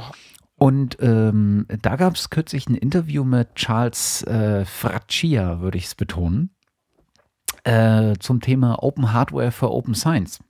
Äh, und das, das ging so ein bisschen äh, in die Richtung. Und äh, das Ganze ist ähm, zwar ein Artikel bei Hackaday, äh, ist aber eigentlich das Interview äh, ein kurzes Video, äh, was, glaube ich, auf einer Konferenz mit ihm geführt wurde. Sollte man mal reinschauen, fand ich ganz interessant. Okay, gleich mal vormerken. Gut, dann haben wir noch aus dem ja, deutschen Bereich, würde ich fast sagen, ähm, da hat der Beleg gerade, das kommt von Martin, ne? genau, der Martin ähm, Hamic hat das, glaube ich, in der Mailingliste zum Besten gegeben. Und zwar ist das eine Veranstaltung gewesen, meines Erachtens, die heißt Open Science Goes Geo. Und da haben sie einerseits, glaube ich, eine Präsentation zusammengestellt, als auch teilweise Videos aufgenommen. Also wer aus dem Geo-Bereich kommt und nee, es ist eigentlich nicht nur aus dem Geo-Bereich, es ist natürlich darauf an, an, äh, aufgehangen, weil das äh, äh aus, äh, aus der Szene kommt, aus deren, aus, äh, was aus der Szene, aus der Geo-Community kommt, aber äh, es sind auch Prinzipien, die allgemein nutzbar sind. Da kann man sich mal ein paar nette Videos, die sind auch alle relativ kurz und knackig, wenn ich mich recht entsinne, äh, kann man sich das mal anschauen. Dann haben wir, ja, das hätten wir eigentlich Phone einbinden können, ist mir jetzt auch so aufgefallen. Auch wieder Nature, Nature uh, World New, uh, Worldview, also auch ein Kommentar in, in Nature oder ja, doch genau. Ähm, das heißt No Hidden Solutions in Bioinformatics klemmt sich eigentlich oben dran, geht ein bisschen in die andere Schiene und zwar, dass äh, viele, dass es halt auch große, dass es einige äh, kommerzielle Anbieter von Softwarelösungen gibt, die zum Beispiel ähm, ja, bestimmte Krankheiten suchen oder bestimmte äh, Genomvergleiche durchführen. Und das ist letztendlich eine Blackbox, weil es halt keine offene Software ist. Und da muss man natürlich sagen, das sollte man eigentlich nicht in der Forschung nutzen, weil hier einfach der, die Transparenz da nicht gegeben ist. Und das wurde hier kurz aufgehängt. Ich äh, äh, will da gar nicht so weit eingehen. Ich, ich kenne es auch und ich habe auch häufig die Diskussion. Es gibt halt äh, in, für für die für den, wie soll ich das sagen, für den Wald- und Wiesenbiologen, der jetzt keine Bioinformatik machen möchte, gibt es so Tools wie oder gibt es so Firmen wie CLC Bio. Ähm, ich überlege gerade, das wurde mittlerweile aufgekauft. Äh, CLC Bio.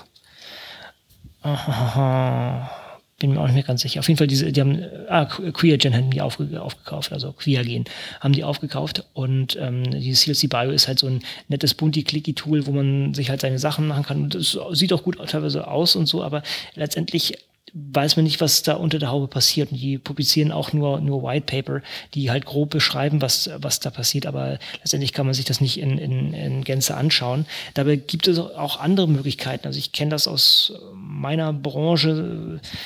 Nicht, dass wir das nutzen, aber die Firma Illumina, die Sequenzierer und viele andere Sachen herstellt, die hat zum Beispiel auch einen Service, der Basebase heißt. Und da nutzen die meines Erachtens, ich will meine Hand jetzt nicht zu ins Feuer legen, nutzen die meines Erachtens hauptsächlich Open Source Tools, aber verpacken das in eine nette, nette Web-Oberfläche oder irgendeine nette, nettes GUI, sagen wir das mal so. Das, damit könnte ich gerade noch so leben, muss ich sagen. Das ist, mh, mm, weil einfach der, der Algorithmus an sich bekannt ist und auch die, sozusagen der Source Code vorhanden ist, aber das Interface dann sozusagen nochmal so nett gestaltet ist, dass Leute das auch mit weniger Bioinformatikkenntnissen fahren können. Da sind wir ja, wieder bei den Interface-Designern. Ja, hast du recht. Also das ist natürlich, hm, wie soll man sagen, hm, ist es natürlich eine Geschmacksfrage. Ich persönlich, mein Interface ist die Shell. Ja, und das ist, das ist einfach, ja, das hat eine, hat eine starke Lernkurve, aber es ist einfach sehr, sehr mächtig und sehr viel effizienter. Ich kann Sachen sehr viel besser automatisieren, als wenn ich mich jetzt durch Sachen durchklicke. Ich sehe natürlich, dass da der Einstieg nicht so leicht ist, aber dafür haben so Sachen wie Software Carpentry, die einem das hoffentlich äh, ein bisschen näher bringen. Aber von daher, das, äh, das, das will ich jetzt sozusagen nicht hinstellen, dass, dass eine, eine schöne Shell oder eine, eine schöne, schöne Programmiersprache kein gutes Interface hm. ist. Es gab mal, es gab irgendwo mal äh, eine schöne Grafik. Mich würde es nicht wundern, wenn es beim äh, bei XKCD war, aber ich bin mir nicht mehr sicher, wo sozusagen diese Lernkurven äh, genau die, aus diesem Aspekt heraus ähm, äh, betrachtet wurden. So Shell versus äh, schöne UI äh, oder besser, besser gesagt eine schöne GUI. Ne? Und das eine war sozusagen, die Shell hatte sozusagen so eine richtige Lernkurve die nach oben geht. Und äh, die, äh, die GUI-unterstützte Software hatte so eine treppenartige Kurve, die nach oben geht. Auch nach oben mhm. und fast in demselben Maße nach oben. Natürlich mit ein bisschen längeren Anstieg, also nicht ganz so steil wie, äh, wie, wie, wie, wie, wie die Shell. Und äh, drunter stand dann sozusagen als, äh, als Anmerkung, ähm, dass tatsächlich viele der Leute äh, den Treppenanstieg bevorzugen, weil auf jeder Stufe kann man sich zumindest mal ein bisschen ausruhen. ja, ist eine Argumentation. Fand ich sehr einleuchtend. Ja. Mm, mm, ja ja, also ja, kann, kann jeder handhaben, wie er will, aber sagen wir so, Interface ist das eine, aber die Transparenz ist das andere. Und da soll dann vielleicht jeder seinen Weg finden. Und letztendlich äh, ist es natürlich auch nett, wenn, wenn mehr Leute diese Technik zugänglich wird. Von daher will ich jetzt auch nichts gegen eine GUI sagen. Aber äh, die Transparenz muss halt gegeben, Transparenz muss halt gegeben sein. Ja. Ja, wir haben heute auf jeden Fall schon äh, LCW genug gebasht, aber wir haben PJ noch nicht genug gelobt. Stimmt, wie ging denn das? Aber das wollen wir gleich mal nachholen. Absolut. Wir hatten in der letzten Folge ange, äh, angedeutet, ich glaube, dass es an der letzten war, kann auch schon in der vorletzten gewesen sein, dass äh, PJ ein neues Journal rausbringt, äh, nämlich ähm, oh. ein Computer Science äh, Journal. Und jetzt gab es im PJ-Blog äh, vor kurzem äh, ein kleines Interview mit Jim Handler. Ähm, ich würde meinen äh, Computer ähm, Scientist ist Jim, Jim Handler durchaus ein Begriff. Ähm, oh. äh, der sitzt unter anderem auch äh, im Advisory Board von PJ und hat mal äh, in dem kurzen Interview Stellung dazu genommen, äh, warum er denn denkt, äh, dass ein neues äh, Computer Science Journal jetzt mal her musste. Ja, mit Computer, äh, PJ Computer Science ist ja das Journal, was PJ als letztes gestartet hat, was in der Einreichungsphase war, als wir in der letzten äh, Folge darüber berichtet haben. Und äh, da hat äh, der liebe äh, Jim Händler mal äh, so ein paar Gedanken von sich gegeben, warum in er denn äh, das für sinnvoll hält. Mhm. Durchaus, Habe ich noch gar nicht gelesen. Ne? Ja, Durchaus nachvollziehbar. Und das kommt natürlich zum richtigen Zeitpunkt, denn äh, tatsächlich gibt es die ersten, äh, mittlerweile die ersten äh, Peer-Reviewed Articles bei PeerJ Computer Science zu lesen. Ich glaube, es war schon vorletztes Mal, dass wir das, glaube ich, äh, Kann sein. Haben. Ich glaube, das war noch ein bisschen vor der hm. Ja, ja. Ja, sehr gut. Gut, das kommt ja auch ins Rollen hier. Sehr also ich, ich, glaube, sein, äh, um, um das jetzt nicht ganz im leeren Raum stehen zu lassen, ich glaube, das Hauptargument von, äh, von ihm war tatsächlich, dass sich gerade in der, ähm, in, in der Computer Science äh, das sehr, sehr stark äh, fragmentiert hat und äh, dass ähm, im Gegensatz zum Journal Publishing äh, in der Computerwissenschaft äh, oder in der Informatik ähm, das Veröffentlichen äh, von mhm. Publikationen sehr, sehr stark auf Konferenzen bezogen hat und nicht in Journals genau. stattgefunden hat. Mhm. Ja, wobei das dachte ich da auch Hand in Hand geht. Die gehen zwar auf die Konferenzen und publizieren das da, aber es dachte, das landet dann immer noch in, in irgendwelchen ähm, Journalen. Aber gut, okay, also ich kenne auf jeden Fall diesen, dieses, dieses Ding, oh, ich muss mein, meine Publikation nach rauspeitschen, weil ich dann und dann auf die Konferenz gehe. Das, ist, das kenne ich von, von einigen Freunden, die in der, in der entsprechenden ähm, äh, Informatik arbeiten. Ja. Mhm. ja.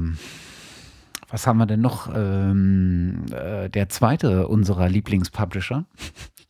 Genau. So, so ein Stück weit die auch immer ganz, die auch doch, immer doch, ganz jeden, äh, sehr sinnvolle äh, Sachen machen, unter anderem zuletzt mit der lebenden Grafik. Was auch eine sehr, sehr schöne Idee war, ist äh, Faculty 1000 Research.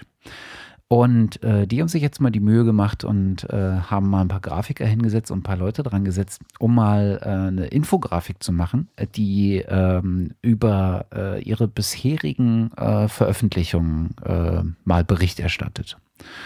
Und äh, ist ganz, ganz interessant zu lesen. Ist jetzt nicht wahnsinnig äh, überbordend aufwendig gemacht, äh, sondern eher sehr klar, aber es ist äh, immer, immer wieder spannend zu sehen.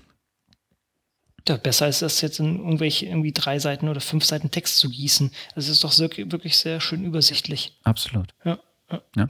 Und äh, spannend finde ich auch tatsächlich, ähm, äh, dass äh, du findest äh, relativ weit unten im, ähm, auf der Infografik äh, die Top Funders. Ja, und äh, mhm. Platz 1, 2 und 3 sind so National Institute of Health, ähm, National Science Foundation ähm, und National Sciences and äh, Engineering Research of Canada, fand ich auch erstaunlich. Aber auf Platz 4 kommt schon mhm. die European Commission. Mhm. Ja. Das fand ich durchaus bemerkenswert. Ach ja, Infografiken finde ich immer einen sehr, sehr guten Weg. Das ist, ich glaube, wir haben schon Titel für dieses Mal. Die, die Sendung mit den Infografiken würde, glaube ich, ganz gut passen, oder? Das ist definitiv, das ist hier der, der, der rote Faden, der sich durch diese Sendung zieht. Ähm, und auch was, was war, äh, meine Güte, wir ziehen ja, echt genau. konzentrische Kreise äh, innerhalb der Sendung. Konzentrische ja, Infografikkreise. Genau. Sehr gut. Ähm, ähm, am Anfang hatten wir schon mal so ein, äh, so ein Thema ähm, äh, bei, dem, bei dem Punkt, als, ähm, als ich meinte, äh, warum denn solche Leute immer wieder Journals gründen müssen, wenn sie doch einfach nur eine Idee haben, wie man diesen Peer-Review-Prozess super schlank aufsetzen könnte. Und äh, dazu passt, glaube ich, äh, das geht zumindest in dieselbe Richtung, ähm, ein äh, kleines Paper, äh, was gerade bei PeerJ erschienen ist. Hooray, hooray, bin, denn bei PeerJ kann man mhm. alles äh, Open Access lesen. Genau. Äh, von äh, Bo Christa Björk. Äh, Bo Christa Björk ist auch ein Name, den man öfter mal liest, wenn man sich mit Open Science beschäftigt.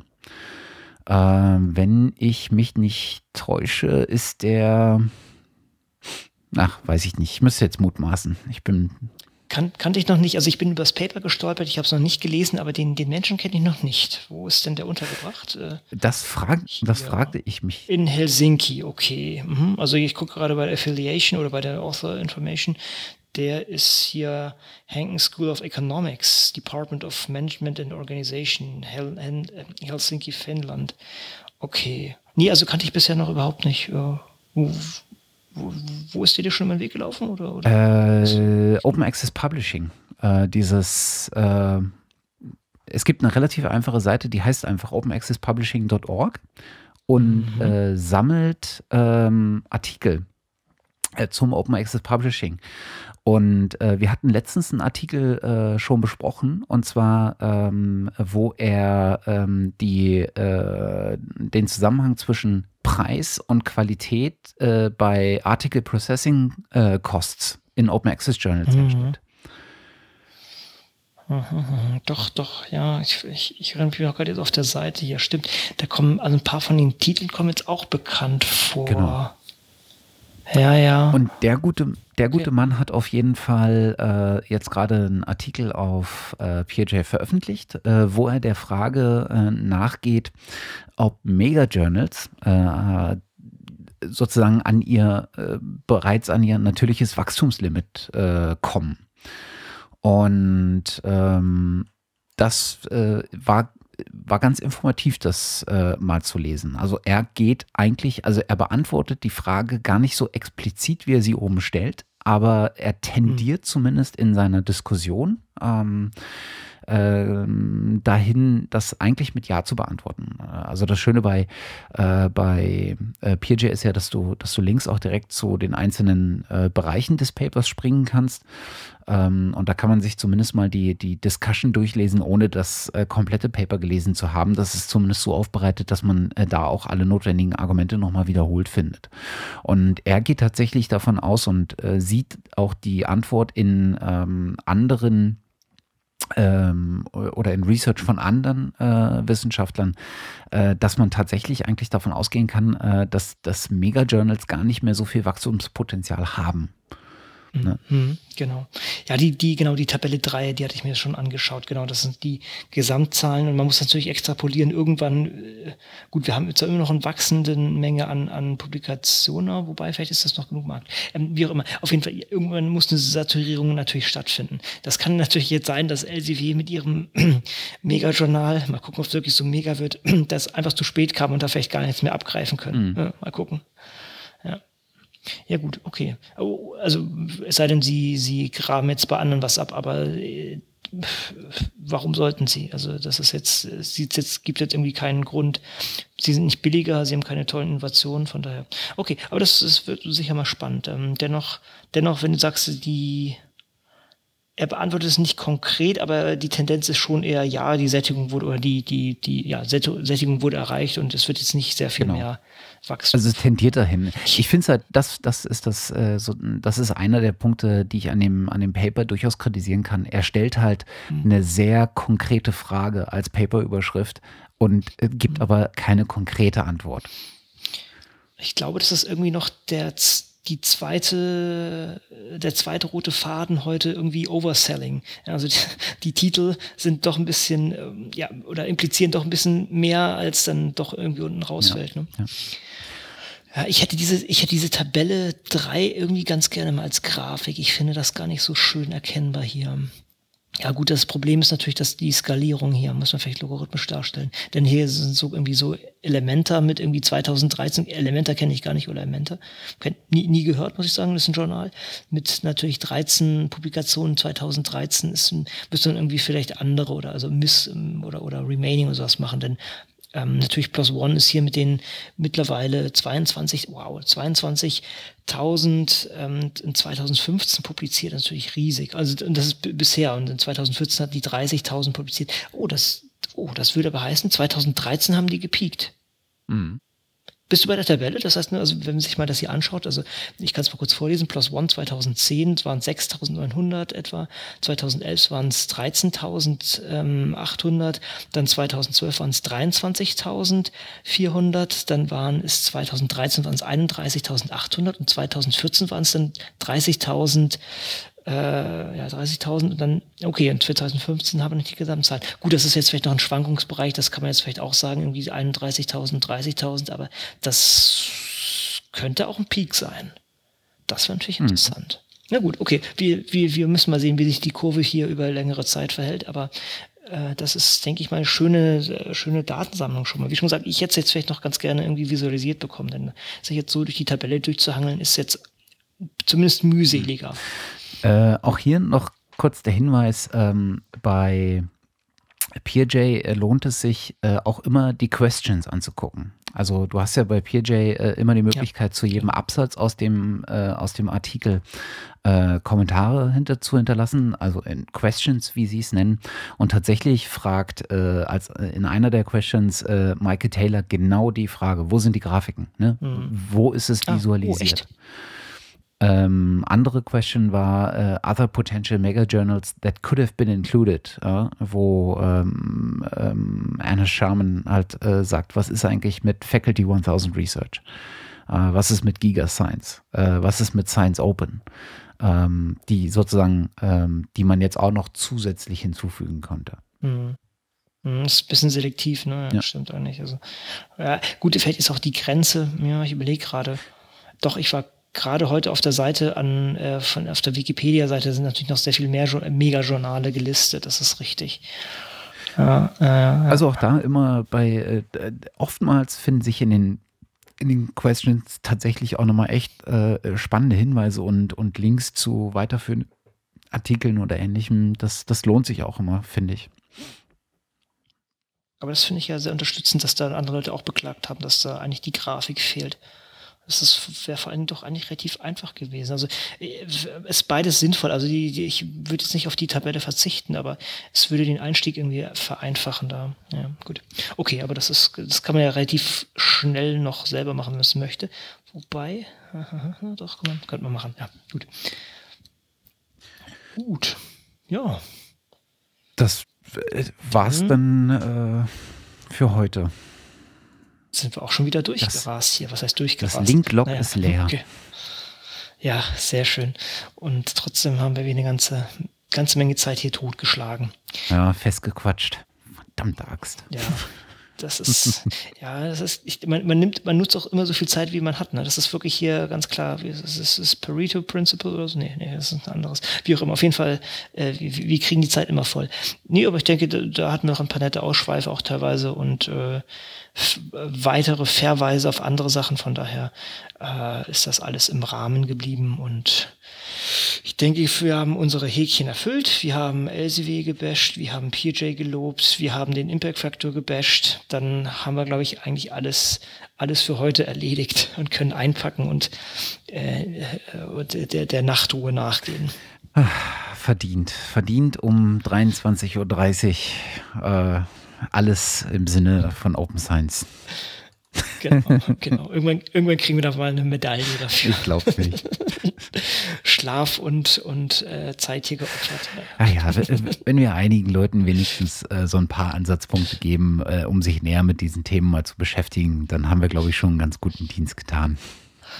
Genau. Oh, apropos Dienst ähm, für, die, äh, für die gute Sache für Open Science. Mal gucken, wann du es schaffst, das hier rauszukicken, also wann, wann, das, wann der Podcast online steht. Am nächsten Montag, das ist dann der 1. Juni, ist das nächste, ist der nächste Open Science Call von der Open Science AG. Wer sich da noch reinklinken möchte, ich überlege gerade, was ist die beste Anlaufstelle, Mm, einfach nochmal die, die, die, äh, vielleicht ins Archiv der Mailingliste reinschauen, so, so doof das jetzt auch klingt, also von der OKFN OpenScience.de Mailingliste mal nachschauen, da kommt man vielleicht am besten dran oder ganz zur Not irgendwie mich jetzt auf, auf Twitter an, anpingen oder so, dann kommt, gibt's auch was. Also je nachdem, ich will dich jetzt nicht unter, unter Zwang setzen, aber wenn es jetzt noch im Laufe der, der, des äh, Freitags, also morgen oder des Wochenendes rauskommt, dann haben die Leute noch immer Chance, das, sich da am Montag einzuklinken. Das sollte machbar sein, denke ich mal. Okidoki, dann würde ich mal sagen, äh, nochmal danke fürs Zuhören an alle und wie immer äh, danke dir für das sehr nette und erleuchtende Gespräch. Ich habe jetzt wieder, also ich habe bei weitem nicht alle Links äh, oder alle, alle Sachen, die du hier zum Besten hast, vorgelesen. Von daher habe ich jetzt auch wieder einiges vor mir nochmal nachzuarbeiten. Das war, danke ich dir ganz herzlich für die, für, für das Rauskramen dieser feinen Perlen. da nicht für. Gut, gut. Dann äh, herzlichen Dann. Dank äh, fürs Zuhören, wer es bis hier geschafft hat. Und äh, bis zur nächsten Folge. Bis, bis bald. Tschüss. Tschüss.